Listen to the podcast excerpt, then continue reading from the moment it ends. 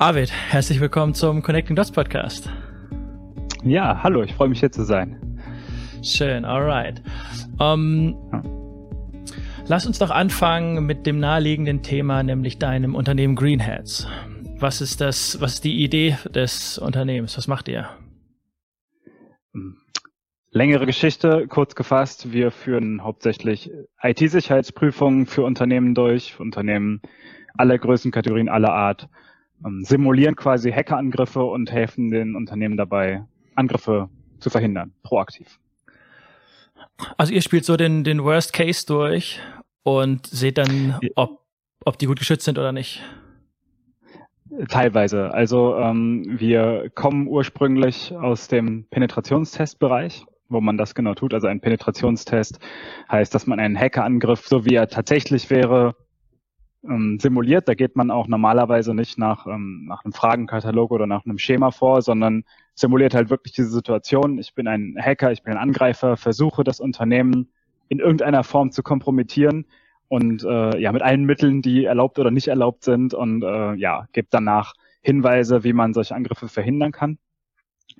Hm, diese, also aus diesem Bereich kommen wir und wir haben irgendwann erkannt, dass es noch mehr gibt, was viele Unternehmen brauchen, nämlich diese sehr speziellen Tests, die dann ähm, vielleicht einmal im Jahr gemacht werden und natürlich auch recht ähm, zeit- und kostenintensiv sind. Das ist was, was viele Unternehmen zwar machen und was auch sehr gut ist, ähm, wo sie aber diese Regelmäßigkeit überhaupt nicht haben. Also dass jemand wirklich dauerhaft guckt, wie er denn ähm, von außen geschützt ist. Und da haben wir gesehen, dass es hauptsächlich Software gibt, die das tut. Und das haben wir bei vielen Kunden gesehen, was diese Software in Wirklichkeit kann und haben uns gesagt, nee, das sollte deutlich besser sein und haben daraufhin äh, etwas erschaffen, was wir Security Checks nennen, wo unsere zertifizierten Prüfer, also Pentester, von außen ähm, regelmäßig ähm, ja, Unternehmenssysteme, Kundensysteme betrachten und Sicherheitstipps geben. Ist das Problem, wenn man nur einmal diesen Worst-Case-Test macht, dass man, mhm. ähm, dass es keinen Schluss darauf zulässt, wie das Unternehmen langfristig geschützt ist? Weil es kann ja, ich meine, wenn man den menschlichen, den menschlichen Körper kannst du auch an einem bestimmten Moment testen und Blut abnehmen, aber das gibt dir erstmal nur Auskunft ähm, über den menschlichen Körper in diesem Moment und ungefähr in, zu dieser Zeit. Wenn du das öfters ja. machst und dann auch, wann du es machst, ähm, wie sagt man, ähm, ein, einnordest, dann lässt das ja mehr Schlüsse darüber zu, ne? Genau, dieses Thema des Ist-Stands ist dann natürlich auch äh, relativ wichtig. Ich finde das Beispiel cool mit dem äh, Blutabnehmen beim Arzt. Ich kenne tatsächlich Leute, die dann ähm, wissen, okay, in einem Monat bekommen sie Blut abgenommen und dann bewusst aufhören, äh, um sich schlecht zu ernähren oder zu trinken oder ähnliches und bekommen dann von ihrem Arzt ein ganz tolles Ergebnis, was ihnen aber absolut überhaupt nichts bringt im Alltag. Und natürlich ist das macht das, machen das nicht alle Unternehmen so, aber wir haben das schon das ein oder andere Mal erlebt, also in diesem, in dieser Pentest-Branche, dass da manche Türen verschlossen waren, die vielleicht sonst nicht verschlossen wären, sagen wir es so. Ja, oder wie wenn man einen Zahnarzttermin hat, oh, jetzt muss ich mal drei Wochen lang gut die Zähne putzen und dann scheiße Zähne putzen. ja, genau, ja. Und ähm, du, du hast äh, das Wort Pentest erwähnt, richtig? Was ist das? Mhm, genau. Ähm, genau, wie gesagt, äh, Simulation eines Hackerangriffes. Das ist einfach euer Fachbegriff. Wir sagen, genau, also Pen Pentest, Penetrationstest, heißt das ah, Ganze ist ja. ja. ein Begriff, der relativ bekannt ist mittlerweile. Ähm, wir nennen das eigentlich lieber White Hacking, weil diesem Wort Penetrationstest, Pentest haftet ja irgendwie schon noch so, äh, so dieses, ähm, dieser Standard ähm, an, so dass man denkt, okay, da wird nach einem Standard gearbeitet. Ähm, wir für uns haben es immer uns als Aufgabe gemacht, den Hackerangriff in einem realen Szenario zu simulieren. Also wir haben auch schon dadurch Erfolge ähm, verzeichnet, dass wir in einem Hotel beispielsweise der, Putz, der Putzkraft die Zimmerkarte äh, geklaut haben, die kopiert haben, unbekannt zurückgegeben haben und daraufhin in die Zimmer einbrechen konnten und so weiter. Also natürlich alles äh, erlaubt in dem Fall. Also in einem, äh, ja, sowas machen wir. Also dass wir wirklich sagen, wir simulieren einen realen Angriff und halten uns nicht nur an an ähm, ja an Standards, denn das muss man ehrlich sagen. Äh, ein Hacker im Ernstfall, der hält sich auch nicht an Standards. Ich, ich wollte es gerade sagen, die Hacker sind nicht so nett, denken sich, ah, okay, ja, hier machen wir Fair Play, weil das ist ja. eben das Gegenteil von Fair Play, ja. ne? Genau. Ja. Ja, ja, interessant. Richtig. Und das Wort Green Hat, grüner Hut, was, was bedeutet das? Eigentlich unterscheidet man in der Szene zwischen Black Hat Hackern, Ähm, das sind die Bösen sozusagen. Äh, da gibt es auch Filme drüber, die Black Hat oder sonst was heißen. Oder eine große mhm. Hackermesse heißt auch äh, Black Hat. Ähm, und die White Hat Hacker sind quasi wir, also die Guten, diejenigen, die die identischen Fähigkeiten haben oder auch den Alltag mit Hacking verbringen, aber das halt nicht ähm, ja, äh, tun, um damit kriminell Geld zu machen, sondern quasi die Unternehmen beraten, sich zu verteidigen. So, das heißt, äh, diese Unterteilung White Hat Hacker und Green Hat Hacker, äh, Entschuldigung, White Hat Hacker und Black Hat Hacker, ich bin da schon in meinem Ding, äh, die ist üblich.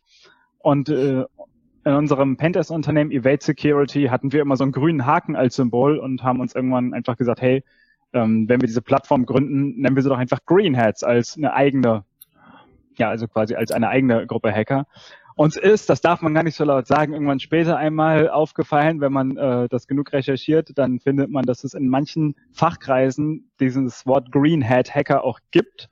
Und das steht eigentlich für einen, äh, ja, sozusagen einen Anfänger, einen blutigen Anfänger, ähm, das war mir dann aber nicht so, da habe ich gedacht, nee, wir, ähm, wir definieren den Begriff einfach neu. Am Ende kennen mehr Leute mein Unternehmen als diesen Begriff und dann ist alles gut. Das, das ist ja gut, ja. Größeres ja. Branding, ja. ja. Aber du, du, du hast gerade die, die böse Seite sozusagen äh, ähm, erwähnt. Mhm. Ähm, warst du selber mal auf der bösen Seite als Hacker? Das wird jetzt aufgezeichnet, oder? nein, alles gut, nein, ist egal. Äh, nein, äh, nein, äh, in diesem Sinne logischerweise, also jetzt nicht in diesem, wie man das so im Fernsehen kennt, so dass wir da wirklich äh, groß Schaden angerichtet hätten oder ähnliches. Aber es gab natürlich eine Zeit, in der wir geübt haben, in der wir überhaupt erst das Thema für uns entdeckt haben. Ich spreche meistens im Plural. Ich habe dieses erste Unternehmen gegründet mit meinem besten Freund zusammen und den kenne ich seit der Schulzeit. Und ich bin auch eigentlich gar nicht der ursprüngliche IT-Profi, sondern das ist er. Also ähm, und er kam und ist halt so die Art von Crack, die ich glaube, mit neun Jahren hat er das erste Mal die ähm, Kindersicherungssoftware, die sein Vater installiert hatte, äh, von seinem Rechner runtergeschmissen, indem er ein alternatives Betriebssystem äh, gebootet, also hochgefahren hat, um äh, auf diese ansonsten geschützte Software zuzugreifen und sie zu, zu löschen. Also ja, er war immer so der, sage ich mal, mit den technischen Fähigkeiten und ich war hellauf begeistert davon und habe eher so die Ideen gebracht, also quasi so diese kriminelle Energie. Und natürlich haben wir das ein oder andere so für uns auch mal ausprobiert. Also äh, hauptsächlich Familienmitglieder oder Leute aus dem Freundeskreis mussten da am Anfang drunter leiden, gerade in diesen Zeiten noch mit StudiVZ und so, da konnte man schon schöne Streiche spielen. Ähm, wir haben auch äh, unsere Schule damals gehackt. Wir hatten sogar Zugriff äh, bis auf Lehrer-PCs und Klausuren. Wir hatten damals auch überlegt, wow. die äh, auf dem Schulhof zu versteigern, aber das haben wir uns dann ja, sind wir nicht drauf hängen geblieben. Man muss aber dazu sagen, dass der stellvertretende Schulleiter das irgendwann gemerkt hat, aufgrund eines fundamentalen Fehlers äh, meines Kollegen. Und ähm, naja, der war aber total cool drauf. Der hat uns nicht irgendwie verpetzt oder so, sondern der hat gesagt, hm, finde ich super cool, dass ihr das könnt. Ähm, ich mache jetzt das System mal sicher, so nach eigenem Wissen und Gehwissen, war selber Mathematiker und danach versucht ihr nochmals anzugreifen. Und prinzipiell ist das das, was wir heute tun. Also das äh, hat sich damals schon abgezeichnet. Das finde ich sehr interessant, wenn sich Unternehmen so organisch ergeben. Gar nicht das Unternehmen gegründet, mhm. um ein Unternehmen zu haben, sondern die Idee und das Spielfeld war zuerst da und dann hat man ein Geschäft, ein Business draus gemacht.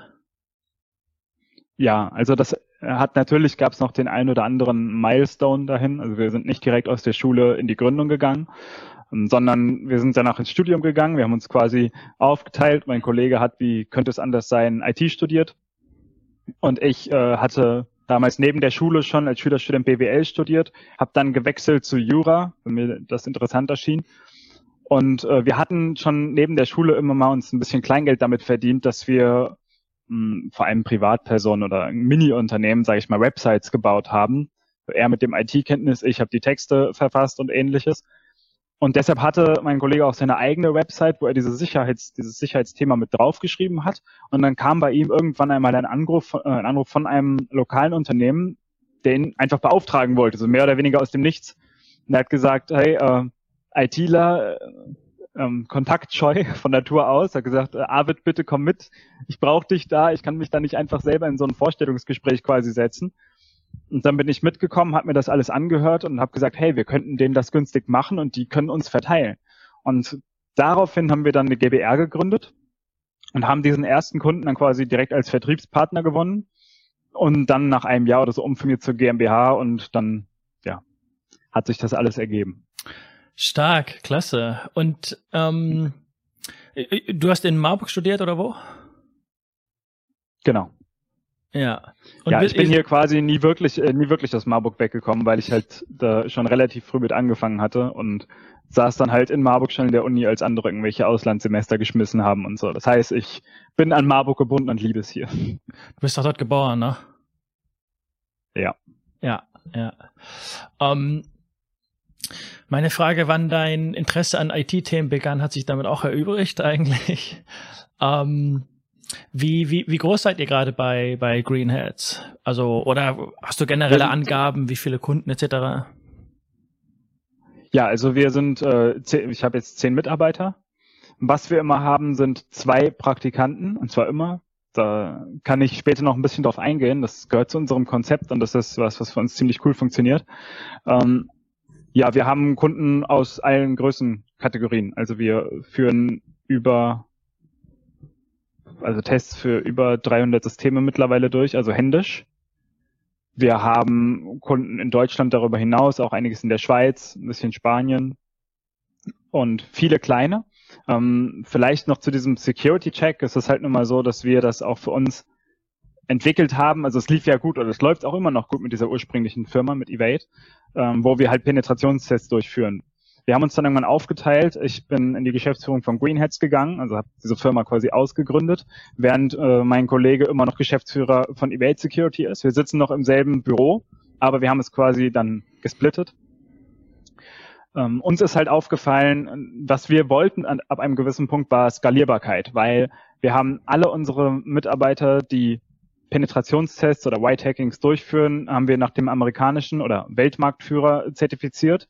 In Deutschland die Zertifikate sind da eher so lala und wir haben die alle nach Offensive Security zertifiziert und die Prüfer, das muss man sich so vorstellen. Ich habe am Anfang schon gesagt, viele Unternehmen machen so mal eine Prüfung, diesen einen Penetrationstest im Jahr, wenn überhaupt. Ähm, ja, also White Hacker mit der Qualifikation, die wir die haben, die kosten rund ja mindestens 1700, eher 2000 Euro aufwärts pro Tag. Ähm, und wir haben halt gesagt, das ist zwar cool, immer diese großen Aufträge zu haben. Auch dann ging es immer höher zu auch Banken und Behörden und Krankenhäusern und so weiter und so fort. Aber wir wollten irgendwo diese Skalierbarkeit und wir wollten diese Kundennähe, um genau das auch zu verhindern, dass wir nur einmal da sind, was aufdecken. Und wenn wir gut sind, geben wir dem Kunden so viel Arbeit, dass der uns erst in zwei Jahren wieder anruft. Ähm, und daraufhin haben wir quasi diese Plattform gegründet, weil wir erkannt haben, dass wir in den meisten Fällen sind wir in der Lage, innerhalb der ersten Stunden schon zu sagen, wohin die Reise geht. Also auch wenn wir eine Woche beim Kunden sind, können wir nach wenigen Stunden schon sagen, schaffen wir es, die Systeme zu übernehmen oder nicht. Die eigentliche Herausforderung ist dann, nicht mehr die Systeme zu übernehmen, sondern wirklich jede Schwachstelle zu finden. Das ist dann quasi nachher so diese Suche am Ende nach der Nadel im Heuhaufen. Mhm. Aber erstmal das Sicherheitsniveau zu, ähm, ja, zu bewerten und diese Grundempfehlung zu geben, um es erstmal abzuschotten auf einen Mindeststandard, das ist für uns recht einfach oder aufgrund unseres Know-hows recht einfach möglich. Und daraufhin haben wir Greenheads ausgegründet. Und da schließt sich jetzt der Kreis, weshalb ich da so etwas ausgeholt habe. Ähm, diese Security-Checks, die wir anbieten, werden ebenfalls von derartig zertifizierten Prüfern durchgeführt. Und wir sind halt dadurch in der Lage, das nicht für, also dadurch, dass wir skalierbar machen konnten, es halt nicht für 2000 Euro pro Tag anzubieten, sondern wir verkaufen den Kunden quasi Abos, die dann halt je nach Masse oder Anzahl der zu testenden Systeme zwischen 100 und 1500 Euro im Monat kosten. Aber mal im Vergleich zu dem, was, äh, was man da sonst äh, für diese Prüfer ausgibt, hat man da so vielleicht so ein Verhältnis. Und deshalb haben wir ganz verschiedene Kunden. Das heißt, wir haben kleine Kunden, die halt sagen, sie nehmen unsere Security Checks als ihr, ihre Sicherheitsleistung und zahlen da halt auch dementsprechend wenig, können sich das leisten. Und wir haben Kunden, die sehr, sehr groß sind, die jetzt sage ich eine effektive Zahl, zum Beispiel nicht eine Website haben, sondern 120, die ihrem Unternehmen zuzuordnen sind. Das ist keine Seltenheit. Und die sagen dann halt, man kann gar nicht alle 120 Systeme regelmäßig ähm, in solchen Penetrationstests prüfen lassen. Dazu ist das zu viel. Das würde den Scope äh, halt völlig ähm, sprengen. Und da sagen wir, die nutzen quasi Greenheads und sagen, sie lassen zehn Seiten pro Monat checken und immer andere. Und dadurch kommt jede im Jahr einmal dran und wir bekommen halt eben doch solche regelmäßigen Prüfungen von Menschen hin, die über Software-Scans deutlich hinausgehen. Daher ist mein Kundenstamm äh, relativ breit gefächert. Okay, ich habe viele Anschlussfragen. Ähm, und ja. In, in, inwiefern ist dieses ähm, skalierte ähm, Security-Check-Vorgehen, äh, inwiefern ist das automatisiert? Komplett automatisiert? Oder wie viel sitzt Nein. da noch der Mensch dahinter? Da sitzt der Mensch dahinter. Also unser Motto ist, Menschen definieren IT-Sicherheit sowohl auf Angreifer- als auch Verteidigerseite. Und was man so findet online, es gibt sehr, sehr viele ähm, Programme, die sowas automatisiert tun. Wir setzen alles, was so gängig ist an Programmen ähm, unter einen Scannern, sage ich mal, setzen wir in unseren Checks auch ein. Ich glaube, wir haben in einem normalen Security-Check arbeiten grob 17 von den Scannern, also auch von den bezahlten Lösungen. Und dann sitzt aber einer unserer, ähm, unserer zertifizierten White Hacker, der auch sonst in Pentest unterwegs ist, wir rotieren, sitzt äh, circa eine Stunde bis zwei Stunden an so einem Tester noch zusätzlich dran, hat einen Fragekatalog. Jetzt sind wir nämlich doch bei einem Standard, das heißt, das ist anders als bei dem Penetrationstest. Wir haben einen Fragenkatalog quasi dafür geschaffen, je nach System, der auch äh, regelmäßig aktualisiert wird. Aber er guckt halt auch nochmal danach mindestens eine halbe Stunde so über das System drüber und guckt, ob er noch irgendwelche Schwachstellen zusätzlich findet. Und was dann am Ende bei rauskommt, ist halt ein Report, den auch der Kunde lesen kann oder versteht. Also viele dieser Scanner geben ja schon alleine irgendwelche 80 Seiten Reports mit False Positives oder ähm, ja einfach ganz, ganz viel äh, Zahlen und äh, Material aus. Ähm, bei uns steht dann halt da schon direkt die Einschätzung dahinter und auch generelle konkrete Handlungsempfehlungen für den Kunden. Das versteht ja oft kein Mensch, ne? Also unter den Laien, nee, wenn da so ein Progr Programm ja. ähm, entworfenes ähm, äh, Protokoll oder Ergebnis ausgespuckt wird. Ne? Genau. Und das ist halt viel, was es gibt sogar ähm, leider so den Trend, dass das als Penetrationstest teilweise sogar verkauft wird. Einfach dann so ein Scanner laufen gelassen wird und der Kunde wird dann mit äh, irgendeinem 800 Seiten Fließtext-Report, wo irgendwelche Zahlen drin stehen, äh, alleine gelassen und irgendwo auf Seite 70 ist die eine Schwachstelle, die vielleicht aber doch keine ist. Das weiß der Scanner nicht so genau. Ähm, und das ist ähm, das, was vielen Kunden dieses Thema eher vermiest, obwohl es eigentlich was ist, was, wenn man das gemeinsam angeht, auch ziemlich viel Spaß machen kann, weil wenn die IT des Kunden mit den Hackern des Vertrauens sozusagen zusammenarbeitet, dann das ist kein Wettbewerb in dem Sinne, aber es ist halt wirklich ein produktives Nehmen und Geben und sich immer wieder herausfordern und gucken, gibt es noch Möglichkeiten, äh, irgendwie in die neu aufgesetzten Systeme irgendwie dann doch vorbeizukommen und was kann man da füreinander tun. Also das ist auch ein sehr, sehr gutes Arbeitsklima, was wir mit unseren Kunden haben. Das ist oft ein Problem auch bei ähm, zum Beispiel ähm, Unternehmensberatern, die ähm, Verständlichkeit mhm. der Arbeit von Experten. Damit kannst du Kunden super ja. beeindrucken, aber wenn die nicht selbst wirklich gerafft haben, was da jetzt passiert ist, was, was soll das dann? Ne? Deswegen ist das auch ja. immer irgendwo ein Stück weit eine Kommunikationsleistung. Ne?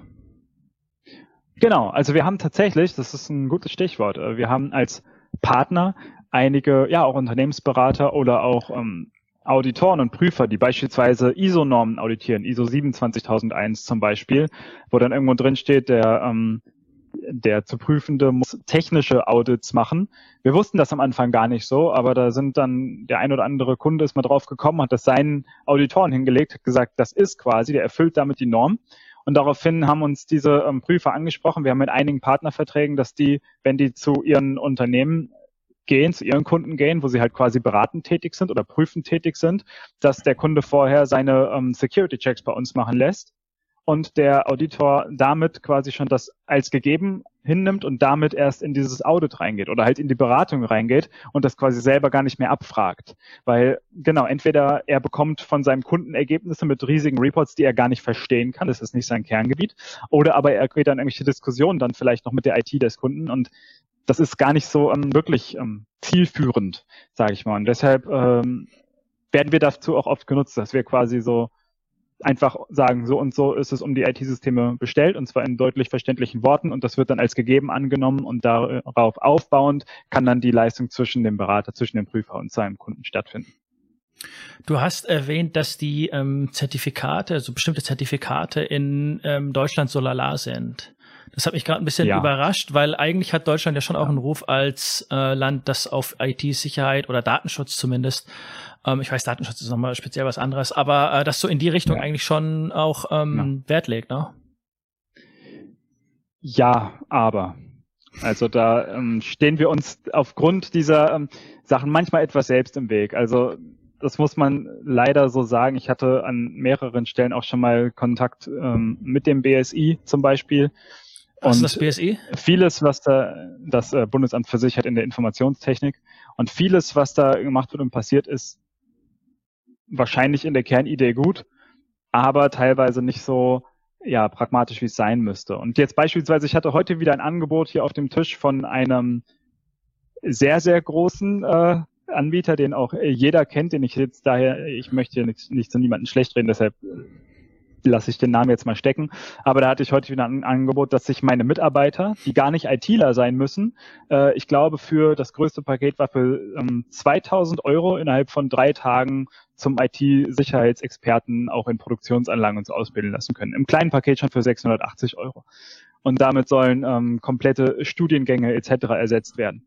Beispiel Studiengang, mein Kollege hat ja auch äh, IT studiert und in IT-Sicherheit die Folien an einer technischen Hochschule ähm, waren dann so Copyright 2001 oder so. Also das, und das ist erst wenige Jahre eigentlich her. Also wir hängen da deutlich hinterher. Wir setzen auf den Marktführer auf Offensive Security, weil dieses Zertifikat bekommt man, wenn man ein, ein, da hat man eine Prüfung, wo man ein vorgegebenes Testsystem bekommt. Man äh, ist die ganze Zeit per Webcam, man wird überwacht, kann das niemand anderem machen lassen. Man hat 24 Stunden Zeit, sich durch diese Systeme zu hacken und dann nochmal 24 Stunden Zeit, darüber einen Report zu schreiben. Und wenn man das schafft, bekommt man sein Zertifikat und wenn nicht, dann nicht. Wow. Und ähm, das gängigste ist dieses OSCP. Bei uns ist das immer eine große Veranstaltung. Das ist so ein bisschen wie im Facebook-Film. Wenn bei uns jemand seine Prüfung hat, natürlich dürfen wir nicht im Raum sein, aber das wird im Büro gemacht. Da wird dann auch übernachtet und viele andere sind auch da, die deutlich mehr Spaß haben als der, der gerade geprüft wird. Wir schicken keinen unserer, ähm, ja, also keiner unserer Mitarbeiter darf äh, eigenständig beim Kunden arbeiten, wenn er dieses Zertifikat nicht bestanden hat, dieses Mindeste. Das ist bei uns so auch so eine Art fürs Image dann gut. Und weil es halt auch wirklich immer eine Challenge ist und die immer neue Themen bringen. Und äh, die haben auch äh, jetzt ganz neu diesen Offensive Security Web Expert. Da haben wir jetzt bei Xing mal geguckt, da haben wir jetzt zwei, drei Wochen her, dass wir geguckt haben. Da hatten noch keine 50 Leute in Deutschland das bei sich angegeben.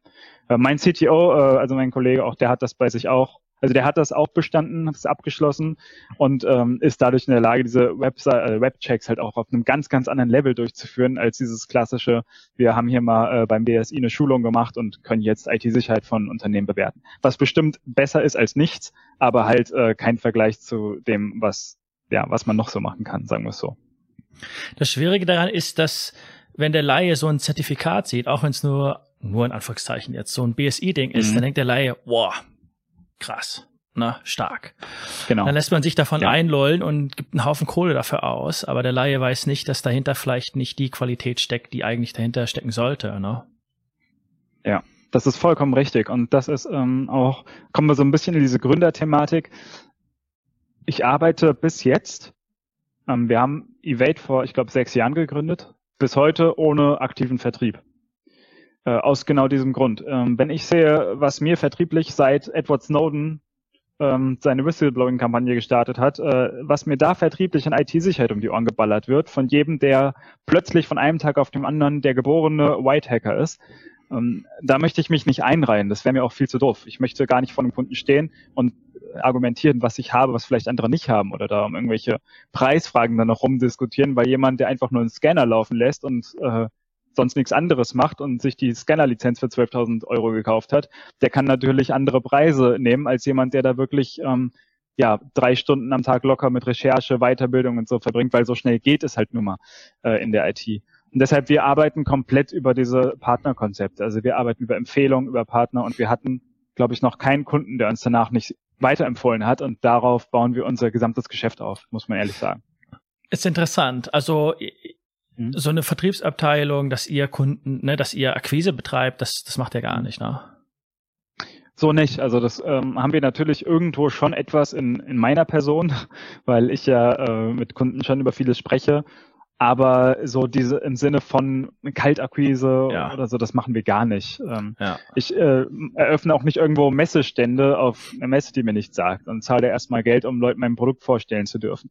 Ähm, ich gehe davon aus, dass ähm, jedes Unternehmen früher oder später, wenn es danach sucht, zumindest so eine Leistung vernünftig zu machen, dann stolpern die mal über mich Ähm, das passiert auch öfter und dann redet man drüber. Und die Kunden, die ich habe, ich hatte schon gesagt, es sind einige mittlerweile, aber es ist zu allen noch so, dass es ein sehr vertrauensvolles Verhältnis ist. Und das ist auch ganz, ganz wichtig und das möchte ich auch nicht missen. Also ich möchte keine, ähm, keine Telefonhotline haben, wo Leute anrufen können und irgendeinem desinteressierten Computer äh, die äh, Sicherheitsprobleme schildern können, sondern ich möchte für meine Kunden da sein. Also IT-Sicherheit ist eine Vertrauensleistung.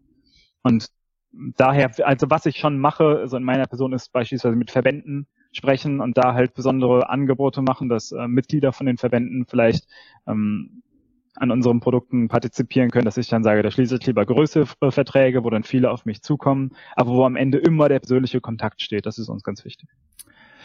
Äh, ja, ich meine, ansonsten hat man eine, äh, chattet man mit einem Chatbot in so einem kleinen Fenster und äh, man fragt ja. sich so, wer sitzt da an der anderen Leitung, ne? Am Ende der Leitung. Genau. Ja. Ja. Und gerade bei den Themen, die wir haben, das muss halt auch einfach, äh, da muss vieles auch äh, im Vertrauen und teilweise schnell passieren. Glaube ich, ja. Und die, äh, eure Kunden sind aus egal welcher Branche? Ja, also wir haben äh, am Anfang ziemlich viel Produ ähm, produzierende Unternehmen gehabt. Ähm, danach ging das halt in diese Banken- und Behördenrichtung. Krankenhäuser kamen dann auch, gerade als die jetzt diese großen Kritis-Themen hatten, also dass die quasi auch für das BSI die Prüfung machen mussten. Da waren dann ja doch die IT-Sicherheitsprüfung auch immer wieder Schwerpunkt der ganzen Geschichte. Da sind wir jetzt äh, schon in vielen Branchen unterwegs. Und ja, ich habe am Anfang mal gesagt, so vom Tante Emma Laden bis hoch zur EZB, aber so ist äh, Tante Emma Laden haben wir noch nicht, aber, aber im Prinzip her ist es, ist es das, was, äh, was wir quasi völlig alle Branchen. Die Tante Emma ist dann der Endgegner, also. Genau. Ja, wenn wir es dann schaffen können, dass Tante Emma jede unserer Reports versteht, dann äh, ja, können wir uns das Sternchen an die Wand hängen. Und du meintest auch, ihr habt auch zum Beispiel äh, in Ländern wie Spanien Kunden. Wie werden Menschen aus Spanien auf euch aufmerksam? Das liegt ähm, daran, dass ich einen Business Angel hatte oder habe, ähm, ich sage hatte, weil der ist äh, mittlerweile auch in einem freundschaftlichen Feld, ist nicht einfach nur mein Business Angel. Ähm, also Evade Security haben wir damals rein zu zweit gegründet und sind auch immer noch 50-50 Gesellschafter. Wir haben Greenheads, weil wir diese Idee hatten, das wird entweder total groß oder floppt, haben wir das als zweite Firma ausgegründet, damit wir quasi unser bestehendes Geschäftsmodell nicht in irgendeiner Form gefährden. Und da habe ich mir dann auch ähm, ja, ein Business Angel, der etwas Geld, aber vor allem viele, viele Kontakte rein investiert hat, mhm. dazu geholt. Und der war ähm, als Verlagsgeschäftsführer von einem größeren Verlag in allen möglichen Ländern schon unterwegs und bringt immer wieder den ein oder anderen Kontakt, der dann auf uns aufmerksam wird und für den wir dann direkt arbeiten. Also wie gesagt, da habe ich keine Akquise-Standorte irgendwo im Ausland, ähm, sondern es ist einmal das und dann, was uns auch öfter mal über die Grenzen unseres Landes hinausführt, sind Kunden, die wir haben, die selber Töchter in, ah, im Ausland ja. haben und uns dann quasi da auch einsetzen. Das, das wissen viele nicht, dass Business Angel oder Investoren generell ähm, sowohl in Anführungszeichen nur Geld, also exklusiv Geld geben können, mhm. als auch mit anderen Ressourcen ähm, in das Unternehmen investieren. Also das sind dann eher viel, strategische. Viel ja. ja, ja, hatte ich mir auch sagen genau. lassen, genau. dass Leute meinen, ich ja. habe ja hier einige Gründe aus der Gegend kennengelernt, die meinten, ja, okay, ein bisschen mehr Geld zu haben wir auch schön, aber wir brauchen auch hier und da dringend Expertise, Kontakte und Know-how und so weiter. Ja, ja klar. Und vor allem, man möchte ja, das Geld möchte man sich ja verdienen. Dadurch, dass man ähm, gute Kunden auf sich aufmerksam macht, dass man gute Arbeit abliefert und dann am Ende natürlich auch irgendwann gute Rechnungen schreiben kann. Ähm, man möchte ja nicht einfach äh, Geld hingelegt bekommen mit, ja, jetzt mach mal und jetzt ähm, gucken wir dir alle zwei Tage auf die Finger, ähm, was aus dem Geld geworden ist und wen hast du denn äh, mittlerweile, weil es gibt gute und schlechte Zeiten in jedem Unternehmen und mir war es immer wichtiger, ähm, lieber Kontakte zu guten potenziellen Kunden zu bekommen, wo ich dann ja mich selbst beweisen kann und mir meine Brötchen selbst verdienen kann. Ja, es gibt auch knallharte Angel-Investoren oder generell Investoren, auch Later-Stage-Investoren, ähm, die mhm. ähm, immer wieder äh, anfragen, ja, wie sieht's aus? Wo, wo ist meine Kohle? Wo ist meine, wo ist meine Rendite? Ne? Das kann echt knallhart sein. Genau, ja. Ja. ja, und dann kann man halt quasi auch mehr oder weniger zur Bank gehen. Ähm, natürlich alles Vor- und Nachteile, aber mir war es halt wichtig, dass wenn ich jemanden mit Anteilen in meine Firma hole, dass der ähm, nicht nur sagt, ja, dein Geschäftsmodell ist cool, ähm, ich sehe, du hast so und so viel im letzten Jahr verdient, dann gehe ich mal davon aus, dass du steigerst, ich gebe dir noch mehr und dann bekomme ich auch noch mehr zurück. Das ist ja äh, Hand aufs Herz, äh, wenn man das als pure Mathematik betreibt, äh, fast risikofrei. Also das brauche ich nicht. Ich brauche jemanden oder brauchte am Anfang jemanden, der sagt, ja, da ist ein Risiko für mich. Äh, du hast jetzt noch nichts, du bist gerade am Anfang, aber ich verstehe dich, ich verstehe deine Idee und ich finde das gut und ich werde dir helfen, groß zu werden. So, und wenn das ähm, nicht klappt, dann habe ich halt meine Zeit verschwendet. Nicht viel Geld, sondern halt meine Zeit, meine Kontakte, aber der Versuch ist es wert, sozusagen. Und wenn man gemeinsam an diese Idee glaubt, dann kann auch was daraus ja erwachsen. Und das sehe ich bei so rein finanziellen angeboten. Ich hatte ganz am Anfang eins. Ich hatte einen größeren Kunden von uns, der mitbekommen hat, was wir vorhaben und gesagt hat hier, pass auf, ähm, ich gebe dir einen, ich sag mal höheren, äh, auf jeden Fall nennenswerten äh, sechsstelligen Betrag und ein Team von sieben Leuten, die das großziehen und mir gehören 51 Prozent der Firma. Und da habe ich gesagt, nein, will ich nicht. So, wozu? So ist meine Idee. Wir haben es schon mal bewiesen, dass wir es schaffen können und wenn ich damit auf die Schnauze falle, habe ich immer noch meine erste Firma, die top läuft. Und ich glaube daran, dass ich das selber kann. Und ich werde jetzt bestimmt keinen anderen Namen hier draufschreiben, muss man ja auch noch sagen. Ja. Und äh, ich bin glücklich, dass ich so gemacht habe, wie ich es gemacht habe. Cool, ja, stark, stark. Ja. Du hattest schon mehrmals ähm, deine andere Firma erwähnt, Evade heißt die? Genau. Ja, E-V-A-I-T. Ähm, Was Evade Security genau? GmbH. Mhm. Okay. Das sind die, wo wir rein Penetrationstests durchführen. Das heißt, ah, wir haben ja. das mittlerweile auch so ein bisschen aufgeteilt. Unsere Security-Checks funktionieren ähm, aufgrund ihrer Beschaffenheit nur ähm, für Systeme, die über das Internet, also von außen erreichbar sind. Also Websites oder Server, die von außen erreichbar sind. Oder auch IoT-Geräte, Smart Home Devices testen wir teilweise. Also alles, was übers Netz funktioniert. Generell ist es in der IT-Sicherheit für Unternehmen aber so, dass sie erstmal ihr Netzwerk selbst so absichern sollten, also von innen nach außen. Man sollte davon ausgehen, dass es einem Hacker irgendwann gelingt, in das Netzwerk reinzukommen. Das kann auf allen möglichen Wegen passieren. Entweder weil er wirklich eine technische Schwachstelle ausnutzt oder weil ein Mitarbeiter mal Mist macht oder weil ein Notebook geklaut wird und darüber jemand reinkommt. Es kann alle möglichen Ursachen haben. Und deshalb sollte man immer davon ausgehen, jemand kommt rein. Und man sichert es aber von innen so, also das Netzwerk, das Unternehmen, dass selbst ein Hacker, wenn er mal reinkommt, ist also nicht in der Lage ist, das ganze Netzwerk zu übernehmen. Und daher ist unser Ansatz so, dass wir diese Penetrationstests oder White Hackings immer auch beim Kunden vor Ort machen. Also wir lassen uns da über die Schulter schauen und wir testen vor allem das interne Netz. Wir gehen einfach davon aus, dass wir reinkommen, stöpseln uns an äh, am Netzwerk und legen los. Und bieten also diese Security-Checks äh, dann für die Systeme an, die von außen erreichbar sind, die einmal gerade die wichtigen Systeme oder Shop-Systeme natürlich einmal auch einen Penetrationstest unterlaufen haben, aber wo man dann erkennt im Rahmen von so einem Test, hey, lieber Kunde, du hast 20 Server, davon sind 18 so trivial eigentlich oder haben nur so wenig Funktionalität, da können wir nicht groß dran rumtesten. Es reicht, wenn wir da alle drei Monate, alle sechs Monate mal kritisch drauf gucken und gucken, ob noch alles up to date ist ähm, und gegen neueste Angriffe geschützt und das reicht. Und das, was du wirklich an großen an großen Themen hast, das gehen wir dann vielleicht in unserem jährlichen Test an. Also es ergänzt sich auch sehr gut. Gerade große Unternehmen machen beides. Die machen die Penetrationstests und dann die Security Checks oben als i-Tüpfelchen obendrauf.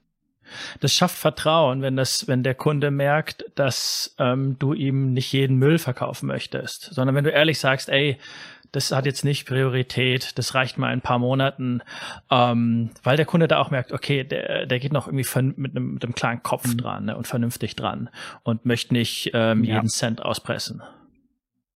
Ja, das ist ganz wichtig. Also wir äh, schreiben, es sei denn, es sind ganz, ganz konkrete Kundenanforderungen. Es gibt ja auch äh, viele, gerade große Kunden, die genau wissen, ähm, was bei ihnen geprüft werden soll oder muss aufgrund von irgendwelchen vielleicht gesetzlichen oder eigenen Anforderungen.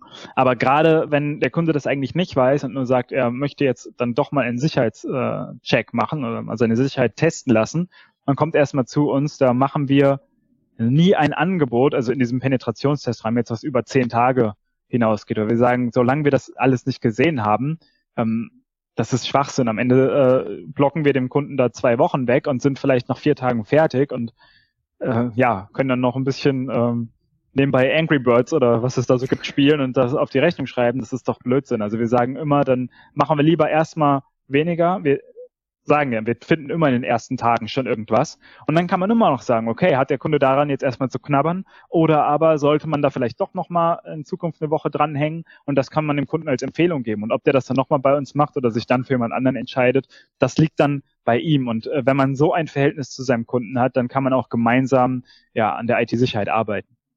Ja, ich, ich finde es auch sympathisch, wenn ich also zum Beispiel auch Kollegen sehe, wie die da arbeiten, die meinen, ähm, ja, ich kann ihnen jetzt dies und das empfehlen, aber die ähm, drücken da nicht so drauf. Ne? Ähm, das finde ja. ich immer ganz smart gemacht. Hattet ihr schon mal ein Unternehmen, das so gut geschützt war, wo ihr sagtet, oh, okay, also hier können wir eigentlich gar nicht viel machen? Oder findet ihr wirklich immer, immer, immer irgendwas? Wir finden immer irgendwas. Echt? Okay. Und wahrscheinlich würden die ja, euch auch sonst nicht ist, beauftragen, äh, ne?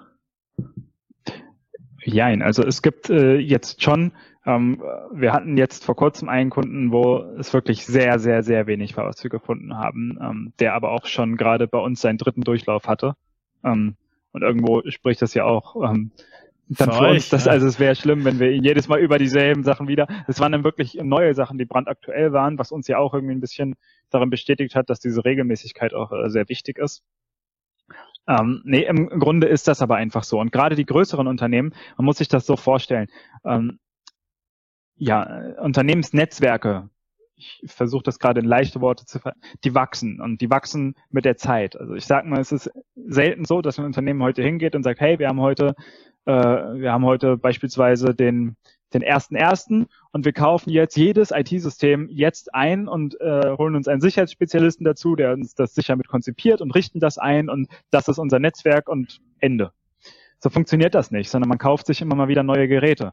So jetzt müssen muss mein Computer von heute, der muss vielleicht mit einer ähm, Telefonanlage, die 20 Jahre alt ist, kommunizieren können und so weiter und so fort. Ah. Das ist jetzt mal ein ganz, ganz hm einfaches Beispiel. Und ähm, dadurch, dass diese Konnektivität in irgendeiner Form immer gewährleistet sein muss auch, ähm, gibt es einfach auch manchmal Schwachstellen, die man vielleicht gar nicht verhindern kann. Gerade, gerade produzierende Unternehmen haben das ähm, Problem. Wenn man mal in so ein produzierendes Netzwerk reingeht, ähm, was dann am Ende wirklich die Produktionsanlage steuert, das sind oft noch irgendwelche ja, Windows XP-Systeme, die irgendjemand vor 20 Jahren mal eingerichtet hat oder vor, vor, ähm, vor 10 Jahren mal eingerichtet hat und seitdem, vielleicht gibt es den Anbieter gar nicht mehr oder es ist einfach kosten-nutzen-technisch nicht möglich, äh, das jetzt einfach mal so auszutauschen. Das ist immer ein Thema bei Kunden.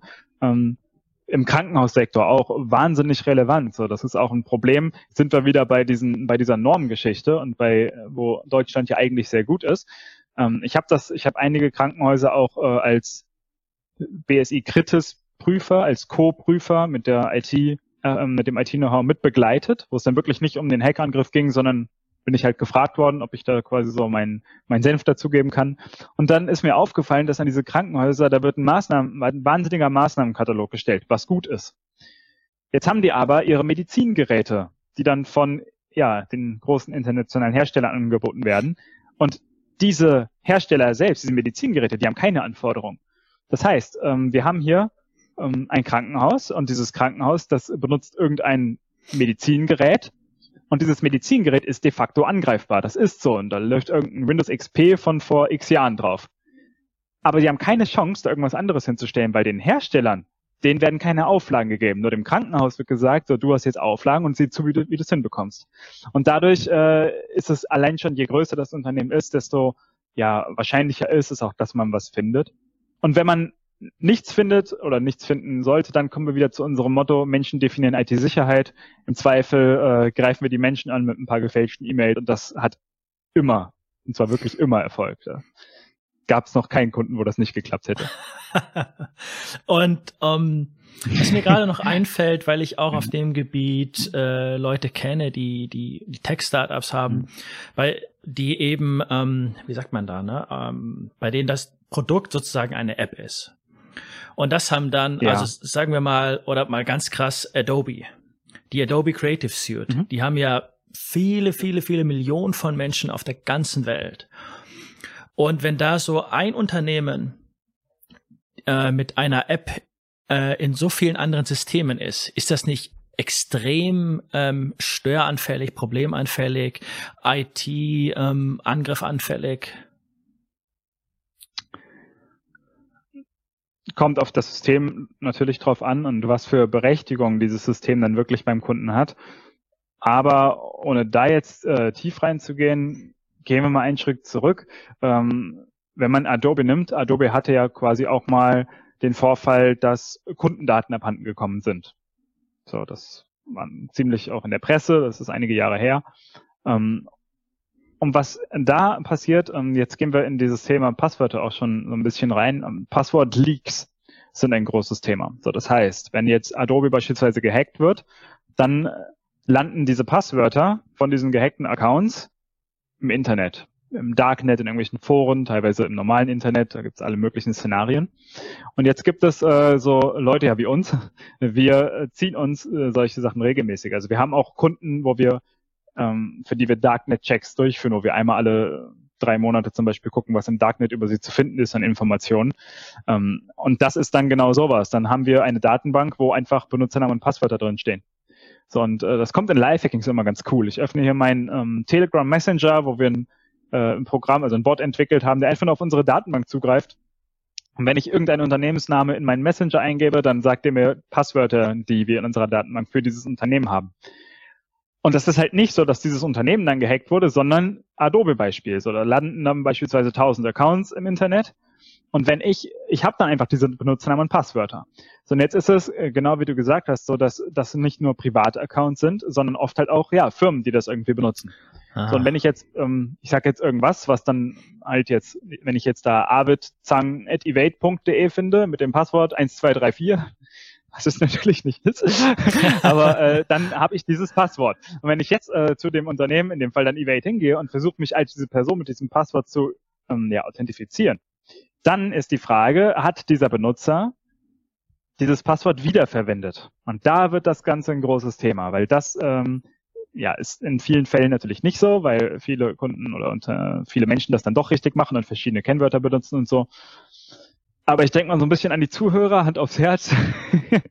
also wir haben schon, äh, wir haben schon ein Passwort von einem Vorstandsvorsitzenden von, von einem Unternehmen größer 10.000 Mitarbeiter, haben wir dieses Passwort schon einfach in der Datenbank liegen gehabt, weil so ein Leak dafür verantwortlich war und das Passwort wiederverwendet wurde. Und dann spielt das eine große Rolle. Das war so ein 1, 2, 3, 4, 5 Passwort?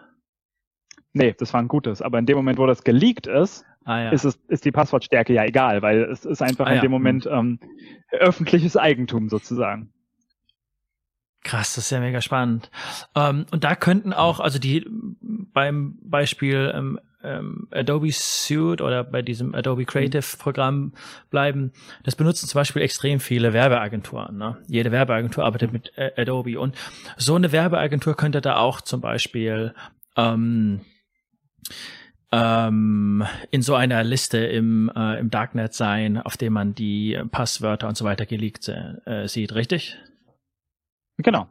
Ähm, es gibt ja beispielsweise diese Website, die jeder für sich mal angucken kann, äh, haveibeenpawned.com.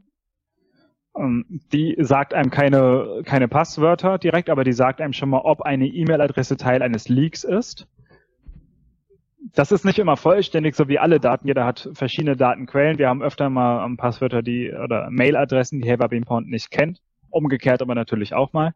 Ähm, und das ist schon mal so zum Selbstcheck ganz gut. Ich meine, was wir machen, ist, wir gehen dann ja noch wirklich in irgendwelche Darknet-Foren rein und äh, führen richtigen, eine richtige Analyse durch, aber so für den ersten Schritt ist es schon mal ganz interessant, auch im privaten Umfeld mal zu gucken, ob die eigene E-Mail-Adresse Teil eines Leaks überhaupt war da steht dann nicht das Passwort dabei. Es gibt auch Seiten, wo das Passwort direkt mit dabei steht, aber dazu jetzt äh, gehen wir jetzt nicht zu tief drauf ein. Das ist ja Wahnsinn. Ähm, aber äh, genau, aber da sieht man schon mal, ob man Teil eines solchen Leaks war und wenn, das und das ist ziemlich cool bei Helverbean Porn, sieht man auch, ähm, ja, wo der Leak war, wie beispielsweise Adobe oder Dropbox oder oder oder, da gibt's einige und äh, kann dann sehen, hey, an der Stelle sollte ich zumindest mal äh, mein Kennwort ändern und es nicht noch irgendwo anders verwenden.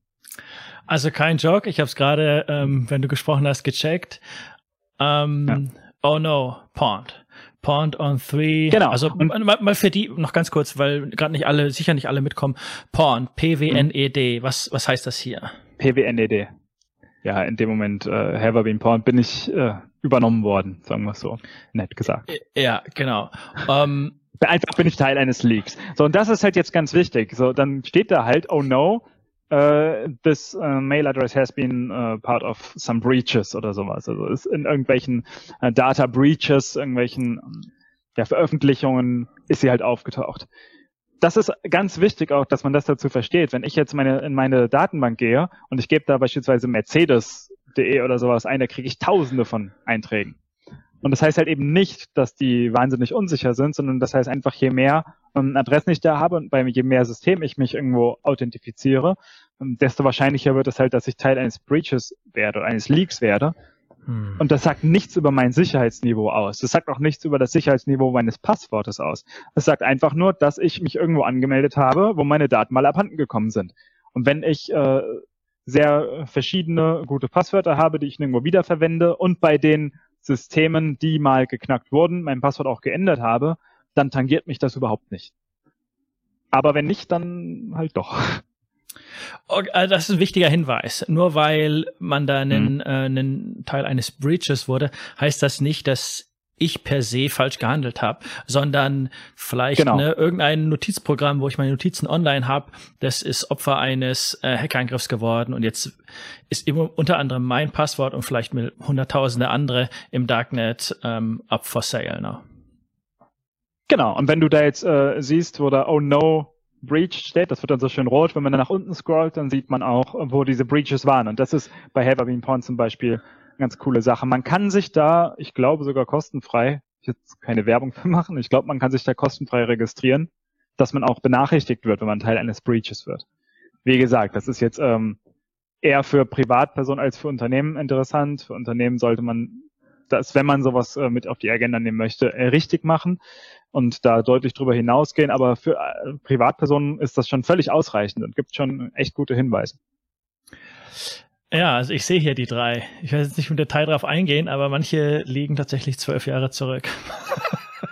Genau. Und das ist, das ist nämlich auch immer so. Wenn wir jetzt sagen, wir haben ein Unternehmen und wir finden darüber ähm, Breaches, dann kommt oft auch so eine Abwehrhaltung, wo drauf nee, das Passwort, das ist ja äh, genau zwölf Jahre alt, das haben wir längst geändert. Wo ich sage, ja, will ich auch hoffen. Ne? Aber wir finden halt doch immer auch das ein oder andere da drin, was noch ja, neu ist oder halt auch mal nicht geändert wurde ähm, oder was halt wirklich mehrfach verwendet wird. Und das ist das ist der Knackpunkt. So, es ist halt wichtig zu sehen, dieses, was sehen Angreifer im Internet überein? Was für, an was für Systeme kommen sie überhaupt dran? Was für E-Mail-Adressen finden sie? Oder halt auch schon konkret, was für Passwörter? Was mir gerade noch einfällt, was ich viel äh, benutze, ist Spotify. Und das habe ich auch schon von anderen gehört, dass plötzlich, das ist mhm. totaler mhm. Wahnsinn, plötzlich sehe ich das, ähm, ich habe gerade Spotify laufen und dann wird andere Musik angespielt, die ich aus, aus irgendeinem, in irgendeiner Sprache, die ich nicht mal kenne. Also das wird de facto fremd gesteuert. Und das habe ich auch im Internet äh, hier und da mal gelesen, dass das anderen auch passiert ist. Also da muss jemand mein, okay. mein Spotify-Account gehackt haben. Ich konnte dann, ich habe dann rausgefunden, wie ich den, den Typen da rauskicken kann, dann neues Passwort und dann auch wieder Ruhe. Aber erst mal ein paar Tage dachte ich, äh, was geht jetzt ab? Ja, und wichtig ist dann bei sowas, ähm, die eigene E-Mail-Adresse zu schützen. Weil die E-Mail ist Kern der ganzen Aktion. Wenn ich die E-Mail steuere, da kann ich mir alle anderen Passwörter mehr oder weniger zurücksetzen. Also auch irgendwelche PayPal und sonst was Geschichten. Gut, jetzt ist es natürlich so, und das kann man auch bei E-Mails nur jedem empfehlen, ähm, dass man bei den Systemen, die einem was bedeuten, sollte man auf jeden Fall einen zweiten Faktor verwenden. So, das heißt, wir haben natürlich ähm, harte zweite Faktoren, also die wir ähm, in USB-Port stecken können, Knopf drücken können und so weiter und so fort. Aber zumindest, dass diese SMS-Benachrichtigung als zweiter Faktor eingerichtet wird. Und da gibt es äh, gerade bei ähm, gerade auch bei einigen größeren Anbietern, im, auch im deutschen Markt, wo man sagt, das sollte eigentlich gar nicht so sein, ist es leider immer noch so, dass die teilweise gar nicht ermöglichen, dass man seine E-Mail-Adresse mit einem zweiten Faktor schützt. Und naja, das ist schon, das grenzt schon so an Fahrlässigkeit. Also ich habe jemanden aus dem Bekanntenkreis, äh, wo die E-Mail mal übernommen wurde, weil der halt immer sein Passwort äh, doof preisgegeben hat, aber das sei mal dahingestellt. Und ähm, dann habe ich mich da dran gesetzt und selbst ich und selbst mein Team, wir konnten nichts für meinen Bekannten tun, weil die, weil der Anbieter dieses, äh, weil der E-Mail-Provider sich vehement geweigert hat, uns weitere Sicherheitsfunktionen zu geben. Und der hat das beispielsweise auch, geht jetzt so ein bisschen in die Technik, aber der hat äh, sich geweigert, alle aus dem Account einmal rauszuwerfen. Also jetzt Beispiel, wenn meine E-Mail-Adresse übernommen wurde, so das Passwort äh, ist abhanden gekommen und ich habe da irgendeinen Hacker drin und ich merke das, dann ändere ich mein Passwort. Wenn jetzt aber die Personen, die gerade in meinem Account eingeloggt sind, nicht gezwungen werden, sich nochmal neu einzuloggen, ist dem das egal, dass ich gerade das Passwort geändert habe, weil er ist ja noch drin. So, der ist in mein Haus gekommen, ich wechsle das Schloss, aber der ist immer noch in meinem Haus drin. So, das, der wurde nie rausgeworfen. Ah. Und äh, dann habe ich, ich habe wirklich telefoniert mit dem Anbieter und gesagt, bitte einmal alle rauswerfen aus dem Account, also einmal erzwingen, dass man sich neu anmelden muss. Da haben die mir gesagt, nee, ich könnte ja ein böser Hacker sein, der das gerade fälschlicherweise vorgibt wo ich gesagt habe, ist doch völlig egal, ob ich ein Hacker bin. Ich will ja, dass alle ihr Passwort eingeben müssen. So, werft doch einfach mal bitte alle raus. Und das haben die nicht gemacht. Und dann mussten wir die tatsächlich, äh, ähm, ja, mussten wir zu Google umziehen, wo dann äh, ordentliche Sicherheitsmaßnahmen möglich sind und dann, ja, war der Spuk auch irgendwann vorbei. Aber das war erschreckend, was da teilweise noch so los ist. Äh, das wäre jetzt eine von mehreren ja. nächsten Fragen. Ähm, mhm. Also zuerst mal eine, ähm, eine, eine, eine Erklärung für die, die es nicht kennen. Ähm, Two-Factor Authentication bedeutet, dass man zum Passwort noch dazu etwas anderes hat. Zum Beispiel gibt es eine ähm, neues oder neuere Social Media App, Parler heißt die, P-A-R-L-E-R. E Und ähm, zuerst habe ich mich darüber aufgeregt, mittlerweile bin ich froh darüber. Ich kann mich dann nie nur mit meinem Passwort anmelden. Ich kriege dann auch ähm, per SMS noch einen sechsstelligen Code, den ich eingeben muss. Das ist ja zum Beispiel so ein zweiter genau. Faktor, richtig? Genau, also zweiter Faktor heißt immer, man braucht Wissen und Besitz. Wissen um das Passwort und Besitz dieses zweiten Faktors, ah. sei es das Handy, wo dann die Nachricht drauf kommt. Jeder, der Online-Banking benutzt, kennt das so. Und der braucht noch irgendwo eine, eine Möglichkeit, wo die TAN ankommt, ob das per SMS-Verfahren ist oder mit diesem TAN-Generator. Aber ist es halt, das ist ein zweiter Faktor. Man braucht immer noch den Besitz dieses Mediums, um, ja, um sich äh, irgendwo zu authentifizieren. Man muss wissen, das ist keine hundertprozentige Sicherheit. Es gibt Methoden, zwei Faktor zu umgehen. Ähm, gerade auch äh, in diesem Phishing-Bereichen, also ähm, wo man beispielsweise eine E-Mail fälscht, um den Nutzer dazu zu bewegen, sein Passwort einzugeben irgendwo. Da kann man ihn auch dazu bewegen, ähm, wenn man weiß, dass so ein zweiter Faktor installiert ist, dass ja quasi der zweite Faktor auch genutzt wird und es gibt Möglichkeiten, das dann abzufangen und für sich selber mitzunutzen. Aber es ist schon mal eine ganz, ganz andere Grundsicherheit, als wenn man sowas nicht hat. Man sollte sich halt nicht einfach nur auf seine Sicherheitsfrage verlassen. Weil ich sage immer, nicht, äh, mit jedem, mit dem ich einfach mal drei Stunden in die nächste Kneipe gehe, irgendwann verrät er mir, wie sein erstes Haustier hieß. Das ist äh, ja, genau. eine Frage der Zeit. Traumberuf, als man 14 war oder sowas. Ähm, genau. Ach genau. Welcher andere ähm, E-Mail-Service oder E-Mail-Services äh, würdest du denn als sehr sicher, als sehr gut bezeichnen? Du hast gerade Google erwähnt, also ist Gmail da gut? Gmail ist klasse.